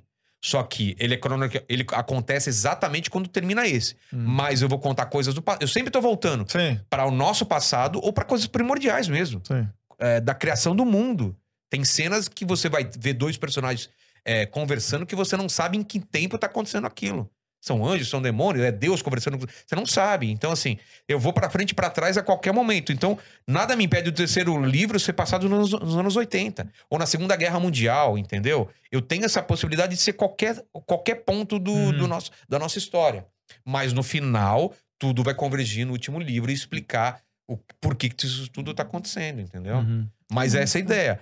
É, eu só começo a escrever quando a coisa tá muito madura na minha cabeça. Esse segundo livro tá muito perto de eu começar a sentar e não parar mais de E escrever. quanto tempo, assim, você. Porque, por exemplo, você juntar toda essa história, esse background e, É. e até criar esse São universo, você décadas, durou, né? é, É, durou é. 20 anos que você falou. Mas esse livro eu demorei um ano e meio. Eu, Um ano e meio pra escrever. Sentou Sentar- a bunda, pá. é, Pandemia. mas eu demorei porque foi o primeiro livro. Não, foi antes da Sim. pandemia, né? Foi antes da pandemia. Eu demorei porque foi o primeiro Esse livro. segundo, tu acho que. Muito mais rápido. desenrola Porque, em- porque cê- cara, você precisa achar sua voz. Qual é o ritmo que você vai escrever? Você vai escrever em primeira ou terceira pessoa? Eu vou contar a partir. Essa ideia a partir de visão de personagem ou vou ter um, um- um narrador onisciente? Eu tenho um narrador que conhece toda a história e ele conta pra você? Ou você tá dentro da cabeça de cada personagem que tem uma visão parcial? Uhum. Então, são decisões. Eu comecei a escrever com um narrador onisciente. Chegou lá pra página 60 e falei, putz, não tá funcionando. Volta tudo, reescreve, faz toda a escaleta de volta. Chegou um ponto que eu, que eu tive um bloqueio que não saía, cara. Porque como os personagens foram ganhando vidas, eles começaram a tomar decisões que criaram um problema pra mim, que chegou um Uhum. ponto que eu não conseguia sair daquele ponto pra chegar até o final que queria. Uhum. Parei uns quatro meses, relaxei, fui fazer outras coisas. Quando eu achei alguma coisa que fazia sentido, fui lá atrás, comecei a reescrever um monte de coisa atrás, colocar essas pistas, e aí eu consegui terminar o livro. Então tem essas coisas. Pro segundo livro, eu já sei de tudo isso, que não fazer pra não ficar patinando. Então, eu já sei que é que esse modelo vai, eu vou manter, vou contar, a, contar a partir de personagens que contam a partir da visão deles. Eu vou ter que ter a escaleta toda antes de começar a escrever. Eu não vou começar a escrever que nem louco e depois volta. Eu só vou escrever quando eu tiver a história inteira. Então eu tô na fase de colocar em tópicos tudo que tá acontecendo. Uhum. Eu já sei como começa, eu já sei o meio. Depois só você eu não sei faz o o final bolo. exatamente. Sim. É. Como que vai acontecer. Eu sei o grande evento que vai ser o final. O grande embate, entendeu? Mas eu não sei exatamente como que eu vou chegar até lá. E aí eu vou escrevendo. Mas essa é a diversão. Nossa, a gente tá Nossa, divertindo tô- junto aqui. É, porque é um trabalho que, cara, se- se- tem, tem, tem dias que você realmente quer se matar, que fala, cara, eu sou um bosta, eu não sei escrever. Ou então Eu- fica é, exaurido, fica exaurido. também, né? Exatamente. Porque eu me coloquei em uma. Porque como você não tem patrão, você não tem uma editora, se você não se coloca um prazo, você não coloca um método, você não termina o livro. exato. E eu coloquei duas mil palavras por dia. E eu tinha que escrever duas mil palavras por dia, mesmo que fosse lixo. Mesmo que eu jogasse no lixo no dia seguinte. Mas eu me, me propunha. Então eu escrevi duas mil palavras. Terminei. No outro dia eu acordava, relia, reescrevia o que precisava e fazia mais duas mil palavras. Duas mil palavras são quantas páginas de Word, mais ou menos? Ah, assim? depende da diagramação, É. mas, putz, dependendo de uma pessoa é um capítulo, mas depende do capítulo, pode ser menos ou mais. Uhum. É, um- é, é uma coisa que eu peguei de alguns autores que eu conheci. Ele falou: eu, eu coloco de 2 mil a 2.500 palavras por dia, pra, que é, um, é uma coisa boa. Uhum. É claro que tinha dia que eu passava, mas eu nunca era menos do que isso. Acho que o próprio Stephen King tinha É, essa meta, não Eu tinha? não sei se era ele, mas eu vi várias pessoas que colocavam lembro. essa meta Uhum. de 2 mil palavras. Eu achei super ok, assim. Não é uma coisa Aham. absurda, mas é difícil. Quando você tem que andar a história pra frente, Sim. e eu não gosto de enrolar, assim, eu não gosto É. de ficar. Eu, eu, eu uso um- um- uma coisa que eu uso tanto pro visual, pro quadrinho, quanto para pro, pro livro, que é entrar o mais tarde possível na cena e sair o mais cedo dela. Então, se eu tenho uma discussão entre um casal, eu não quero contar um contexto. Eles chegaram no restaurante, ela pediu isso, pediu aquilo. Eu já começo no meio da discussão com travessão e a menina falando alguma coisa do WhatsApp do cara e o cara, por que, que você mexeu no meu celular?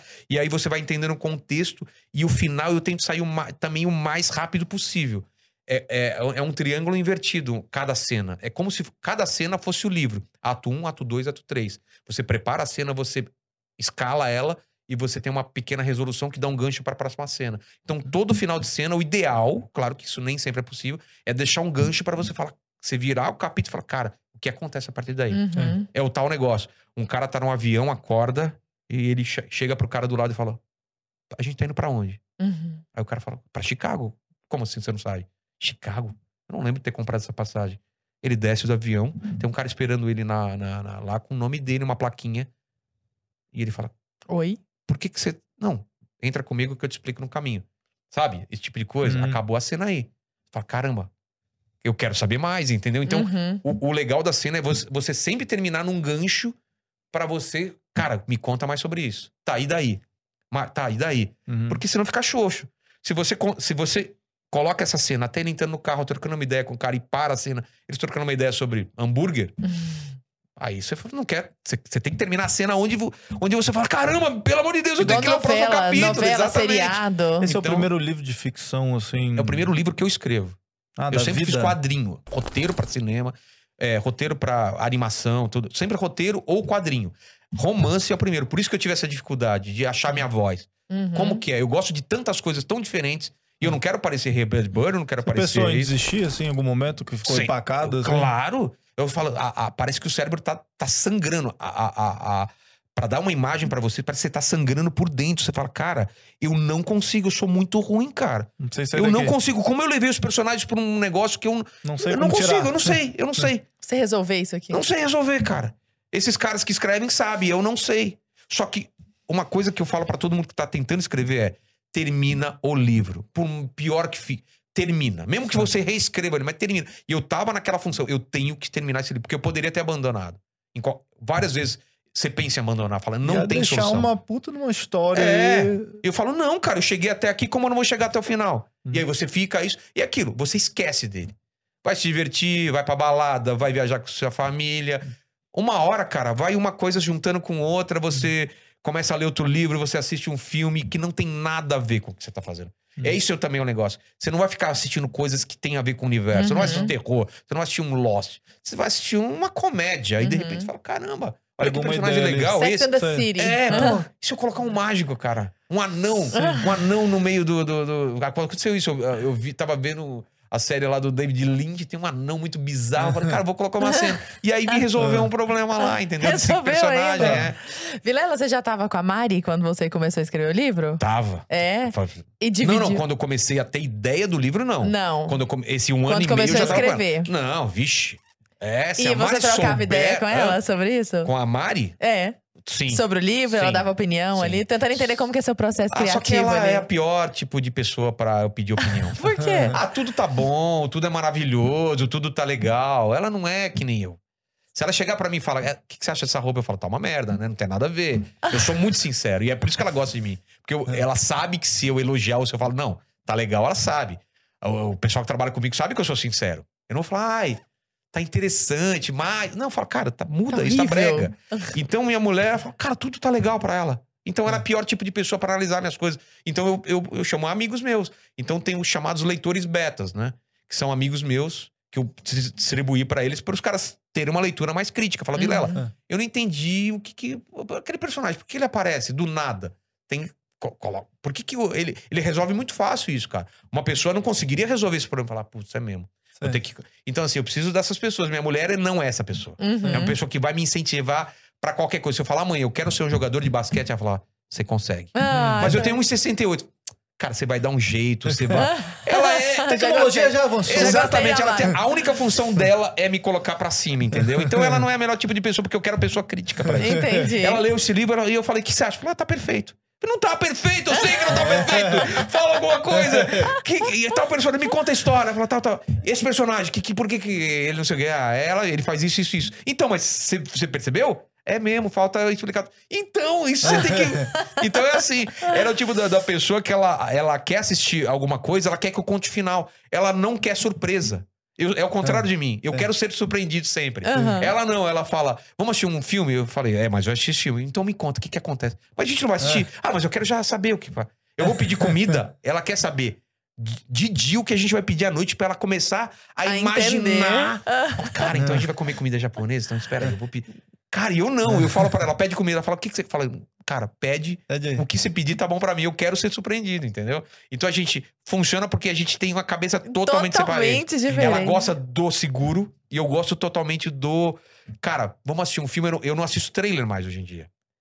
Eu Porque não, já não conta vejo mais outra- trailer. hoje em já quer saber? Eu quero assistir um filme saber sem saber nada dele, sobre ele. Como nada. eu fui assistir Matrix. Matrix, eu não sabia nada sobre o filme e fui totalmente surpreendido. Negativamente, Não, imagino. positivo- Não, não, o primeiro. primeiro. o primeiro. Ah, achei que era Imagina o primeiro agora. em 99, não era que nem hoje que tinha Nossa. trailer. Tinha só umas coisas malucas mostrando. Você vai assistir e fala, que puta filme, entendeu? Sim. Só que hoje você vê trailer, você já sabe qual é a Tudo. virada, tudo. Você pega os highlights do filme, inclusive as principais É, partes. uma série nova agora do, do, do Netflix, aquele 1899, eu tô louco pra assistir. Que são Que os é mesmos do- do caras do, cara do Dark. Dark, sim. Eu não vi nada sobre ele, eu não quero saber. Eu só vi que é no navio, então acontecem umas coisas estranhas. Já comecei a falar, putz, eu já sei que é no navio, eu não queria ter, ter, ter Exato. sabido. Então eu vou assistir porque eu, eu quero tentar adivinhar. Eu gosto, Sim. eu não sei se vocês são assim. Sim, quando eu assistia Lost, quando eu assisto Hum. é, algumas coisas, eu quero tentar, tá na cabeça do roteirista, falar, cara. Putz, eu Surprise quero... me, é, motherfucker. exatamente. e eu gosto quando eu sou enganado. Aham. Eu não gosto de adivinhar as coisas. Ah, Às vezes a gente, a gente adivinha, não tem jeito. É. É porque hoje em dia os trailers. Eu acho que sempre foi assim, mas hoje em dia eu não, sinto hoje que tá os- demais. eles têm que puxar a sua atenção de alguma forma. Então, Os sei lá, saiu, personagem que não era pra mostrar. saiu cara- um trailer, sei lá, recente aí no Netflix, é do Enfermeiro da Noite, É, sei não lá. vi, não vi o trailer. Ele Porra. conta mu- muito já? Cara, tu quer ver o filme? Então Pode falar, contar. pode falar, eu não vou ver o filme. Não, pô, mas é. Minha mulher queria lá. me contar esse filme ontem. Aí, eu falei, cara, eu ah, fui ver o trailer, eu falei, pô, é com aquele Redman e Sei, tal. sei. Eu falei, porra, um puta ator, assim, no, no trailer e tal. Aí mostra que, sei lá, é baseado numa história real, uma, sei É. lá, dessa história real. Que era Nossa, um cara, mulher- um o filme- enfermeiro que ele começava a matar as pessoas, só que silenciosamente. Ele Certo. botava É um serial killer. inseri- é, é, insulina. Não, ele botava insulina, tipo, ele aumentava a dose da insulina dos pacientes, os pacientes coisas começavam a morrer. E ele, Ele via tinha prazer vários- nisso. E aí, tipo assim, só que meio que já dá um plot do filme. No, no, Você poderia no ter trailer. descoberto trailer, isso no- no- entendeu? É. E aí tu fica, tá, então eu já sei que o cara tá matando, porque que ele tem jeito. Aí tem uma cena que mostra esse enfermeiro na casa dessa mulher aí, que Ah. trabalha com ele, com, na frente dos filhos dela, e ela fica meio apreensiva. Então eu falo, cara. Aí quando chega essa cena, que você fala, ah, eu já vi. cara. é. É, A menos que seja um puta de um plot absurdo no final e não é o cara, e é, na real é a mulher. Aí... Você lembra quando ah, você pô, assistiu? beleza, mas caralho. Vocês lembram quando vocês assistiram o Sexto Sentido? Demais. Sim, eu não Não, sabia nada. Você demais. tomou uma porrada no Sim, final, não pô, é? absurdo. Eu quero isso. Quando Sim. eu assisti... Já assistiu Mãe? Sim. Não assisti Porra. mãe, não tive Cara, coragem não, ainda Mãe de é assistir mãe. absurdo. E, aí, e, eu, e eu no cinema, cara, eu fui assistir Mãe no cinema. E eu não, vou sabia contar nada. não vou É, contar. também é, não conta nada. Mas, cara, eu fui assistir Mãe no cinema E, tipo, eu vi dois casais, sem brincadeira, levantando do cinema porque Putz. não aguentaram, ficaram puto. O É? que, que essa mulher tá fazendo? ah, é porque, caralho, mas por que, que ela aceita isso? É, porque não sei. o- E, tipo, quando você pega toda a história, É. todo. Cara, tu fica, cara, mas isso é isso, isso aqui simboliza isso. Isso simboliza É. isso. Tu fica, caralho, é muito foda. É muito foda, um, mas. um também que o trailer, Qual? por mais. Um filme que, por Ah. mais que o trailer contasse, eu fiquei muito jogado, foi o Amigo Oculto. Hum. O Amigo, Amigo Oculto, vocês chegaram a ver? Esse eu não vi. Então Cara, que eu não- assistam o Amigo Oculto. Amigo não vou dar nenhum tá. spoiler. Bom, Ah, que tem um plot absurdo também. Garota exemplar. Garota, exemplo. Mas é porque. Garota. Exemplar eu tinha lido o livro. Então eu já É. sabia. Mas mesmo assim eu achei o filme muito é bom. Eu não tinha Muito lido o livro também, achei demais, Ah, cara. absurdo. Muito bom, é muito bom. Ô, Vilela, deixa eu falar, eu vi vários podcasts seus, mas eu não sei nada do Vilelinha.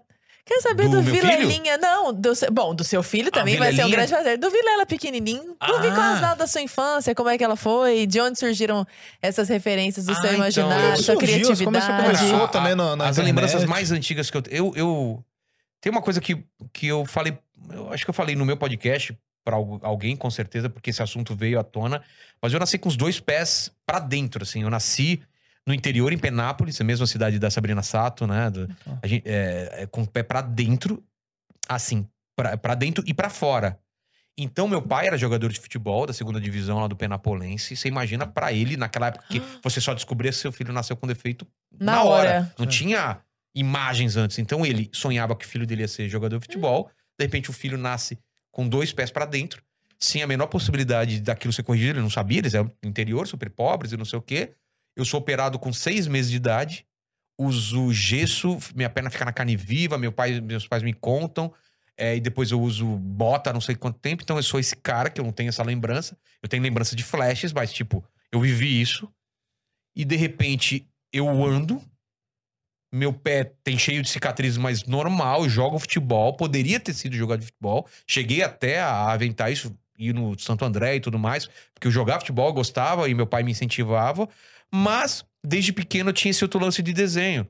As lembranças mais antigas que eu tenho sou eu desenhando na parede, minha mãe brigando porque não podia desenhar na parede, me dando papel, comprando canetinha Silva Pen, não sei o quê.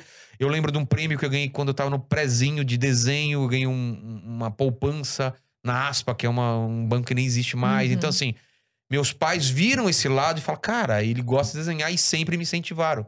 Mesmo não sabendo o que podia dar isso. Então, eu lembro muito, muito eu passar horas e horas desenhando Já e assistindo desenho vocês. animado, e assistindo séries, e desenhando, e imaginando histórias. Eu nem sabia que era história em quadrinho, mas eu tava fazendo em papel.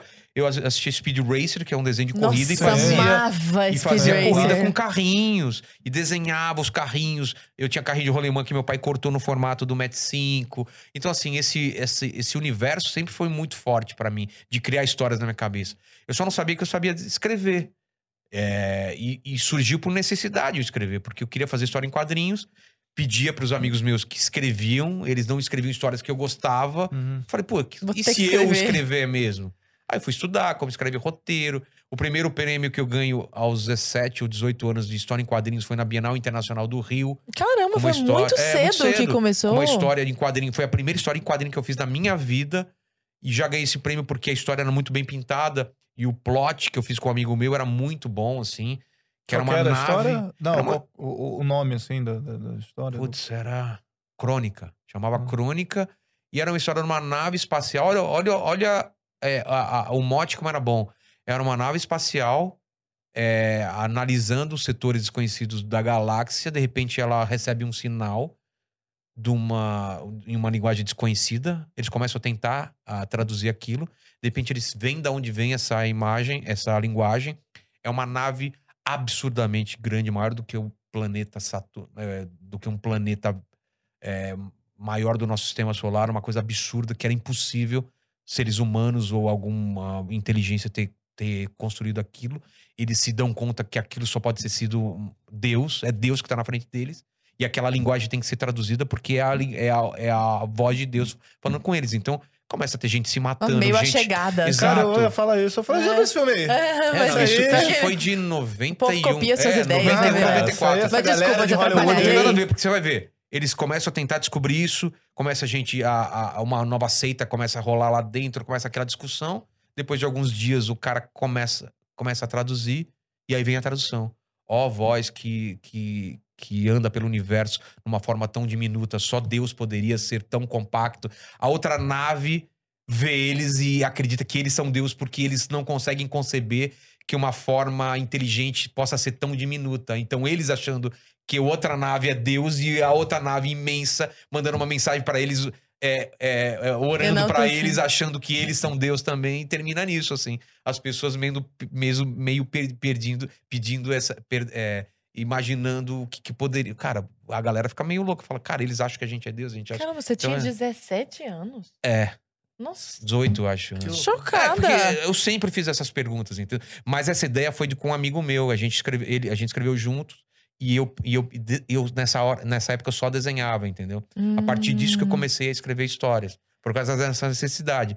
Uma história normalmente sai de uma pergunta que você faz. E se acontecesse tal coisa, entendeu? E se o mundo fosse Uhum. é, controlado por jogos? Uhum. E se uma nave encontrasse uma nave tão grande que achasse que fosse Deus? Entendeu? E onde que a Mari entra nessa vida? Ela entra em tudo, né? Ela é a base.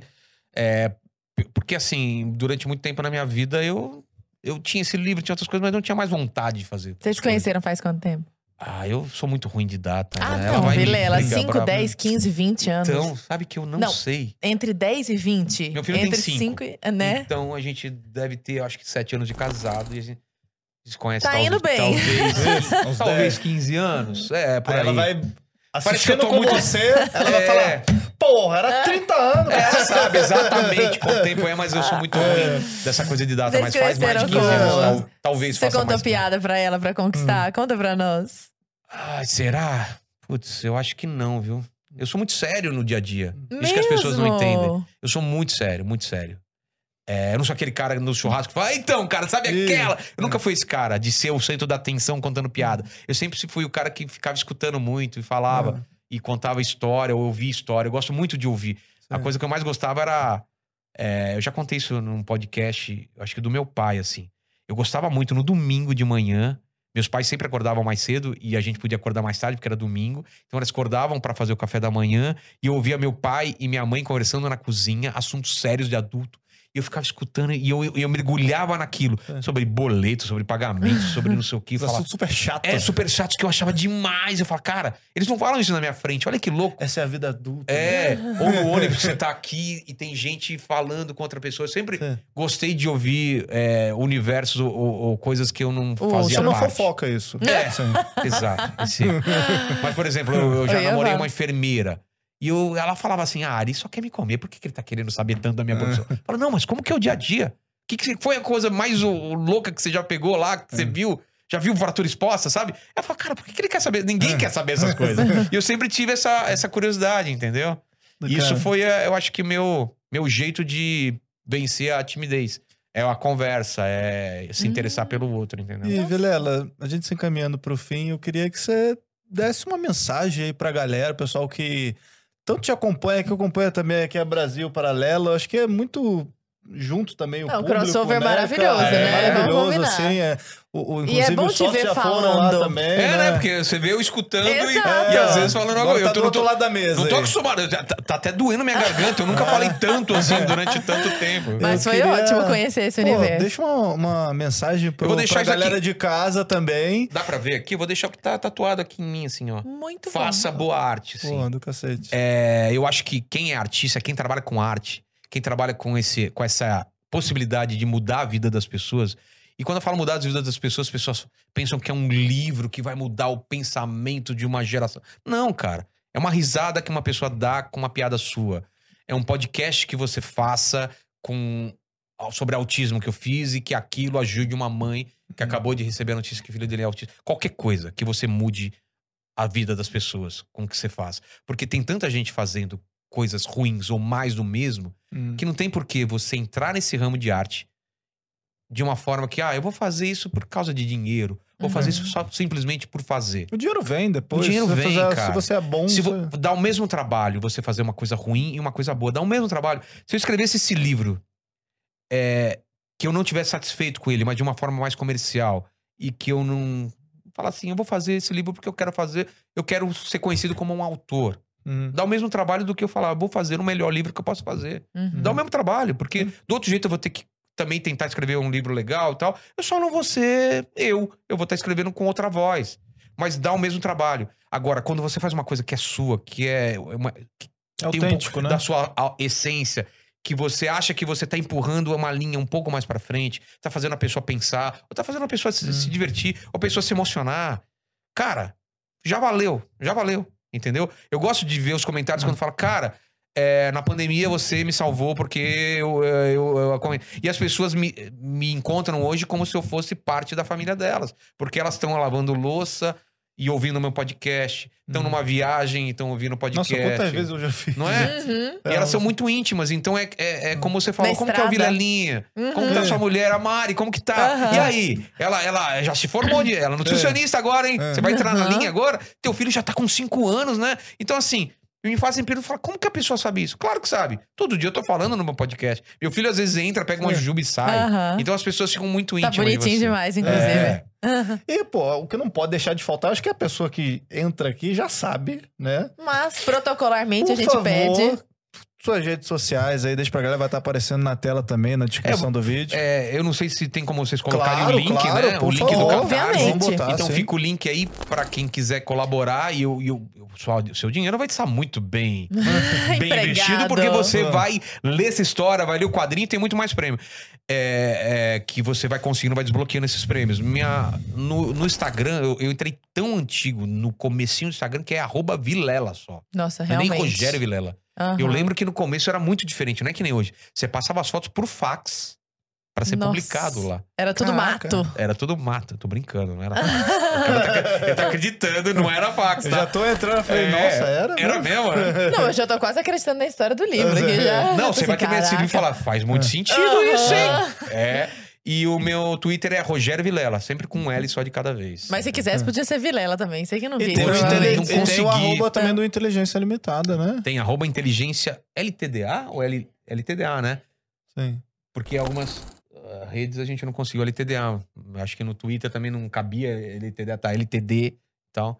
Mas tá lá. E sua inteligência não é nada limitada. Você fica abrindo Mas é o desculpa. podcast Mas, falando é uma- mas eu fico muito confortável com isso. É. Porque qualquer pessoa fala, como você é burro? Você perguntou pro. Eu avisei. O, o- vai um cara lá falar sobre avião e eu chamo a- o- a- o motor de turbina e todo, Ah. nossa, aquilo não é turbina, é motor. Eu falo, tá, olha o nome do meu programa, Inteligência Limitada. Eu, eu, eu, eu tenho esse, me esse direito. Pô, esse astrônomo, resguardando. no outro dia eu tô recebendo, um- eu não sei que novela que a pessoa fez às vezes, entendeu? sabe que a gente pode começar a usar isso? Toda vez que alguém Ah. falar assim, ó. de- Para de conversar entre vocês, deixa o entrevistado falar, que às vezes o pessoal Ah, implica. sim, Você pessoal fala duas entende, né? frases, fala. O programa chama conversa paralela. Cara, tem uma tá galera rolando que uma implica conversa até paralela. com, com as bebidas na mesa Ah, aí. implica Não, pô, implica Meu cenário, tudo, já viu meu cara. cenário? Já, maravilhoso. Nossa, é muito, muito lotado de coisa seu cenário. Ah, tira esse macaco Tira daí. esse cabeça de macaco. Você é a favor da morte dos animais? Coitado dos animaizinhos. É um macaco empalhado. Não é, olha aqui, não é um macaco empalhado. Aquilo é de plástico, tá? Nossa senhora, não é Nossa, a terrível. Galera começa a. Ah, fala assim: eu tenho toque e eu, se eu fosse você, eu tiraria é, esse cenário e colocaria uma cortina atrás. áudio, Você não caralho. sou eu. Eu falo assim, você eu, eu não respondo sou isso, eu. falar, vai só no áudio. Como eu tive um cliente uma vez na, na produtora, que uma vez falou assim, é, a gente tava fazendo um, um comercial, e ela falou assim, putz, tem como você me mandar só o vídeo, porque o áudio, não, tá- a trilha não tá aprovada, eu quero ver só o vídeo. Eu falei, querido, abaixa o volume. Eu falei, é mesmo? Cada, cara, eu tenho cada história de cliente. Caraca, meu Deus do, cara, do cara falar assim, pô, eu, eu, eu não gostei desse laranja que vocês colocaram aqui nesse anúncio. Eu falar, mas que laranja você gostaria? Um laranja claro, mas não, um laranja mais criativo. Como que é um laranja mais criativo? Ele escolheu o Ah, esse laranja. aqui é um laranja Não, criativo. não, ele escolheu o Legal. laranja. A partir daquele momento, aquele laranja no nosso Pantone ficou escrito como laranja criativo. Se vocês me pediram laranja criativo, eu sei exatamente qual é a Ô, laranja. Rodrigão, pra fazer a thumb desse Use podcast. laranja criativo. Use o eu laranja um laranja criativo, tá bom? Ou então assim, eu queria um azul. Que azul? Ah, cara, dá uma olhada no céu aí. Esse azul que tá agora. Mas, cara, eu tô na Tá Zona Sul, você tá tá? E outro, o céu que eu tô vendo não é o mesmo céu que você tá vendo, cara. Larinha, maravilhoso, né? Não, que bom conhecer você, Vilela. É, Dá pra gente fazer um só sobre quadrinho, dá pra falar só sobre agência. Cara, tem. Só eu- eu sobre as vivi- histórias de produção. Exato. Só sobre meu filho. Cara, tem, tem história sobre meu Ah, filho. isso Maravilhoso. significa que essa é só a parte 1. Exa- Então vai ter exatamente. outra parte, É então. o volume 1 do, dos Jogos do Apocalipse. Pronto. Cara, tem que fazer igual o Rogério Skylab, que a cada CD que ele É. soltava, ele ia no jogo, entendeu? A cada Exato. livro que tu Pô, soltar fechou. aí, Fechou. chega aí. Fechou. Tá combinado, então. Pessoal de casa, até o próximo Conversa Paralela. Muito bom ter você aqui. Ó, a gente não fica pedindo like nem pra compartilhar Mas, toda hora. mas falo, dê like Mas pelo amor de. Deus, né? Pelo amor de Deus, já, já começou, já tinha que E Escreve nos like. comentários que tipo de pessoa você é. Você é papel, pé ou tesoura. Ah, Quero ver no comentário o que, que você acha que você é. Vamos Boa. lá. Se fosse uma cor, você seria qual também, né? Laranja criativa, azul Laranja criativa, que celeste. animal você seria. Ô, Marinha, Muito, bom. bom. muito bom. Obrigado Obrigada, demais, querido. obrigado Obrigada espaço. demais. Falei Eu- demais, né? Falou tudo Nossa, que a gente cara. queria ouvir. Falou menos, na verdade. A gente queria ouvir ainda mais. Quando os, Vai ter os que ter parte convidados falam 2. pra mim, falei demais. Eu falo, não, cara, é maravilhoso É. quando o convidado fala Maravilhoso. muito, meu trabalho é muito mais É. fácil. o quando você pergunta, e aí, o que você fez? Ah, foi legal. Cri. Mas obrigado, obrigado demais. passando. Exato. Beijo, meu povo. Até a próxima. Valeu.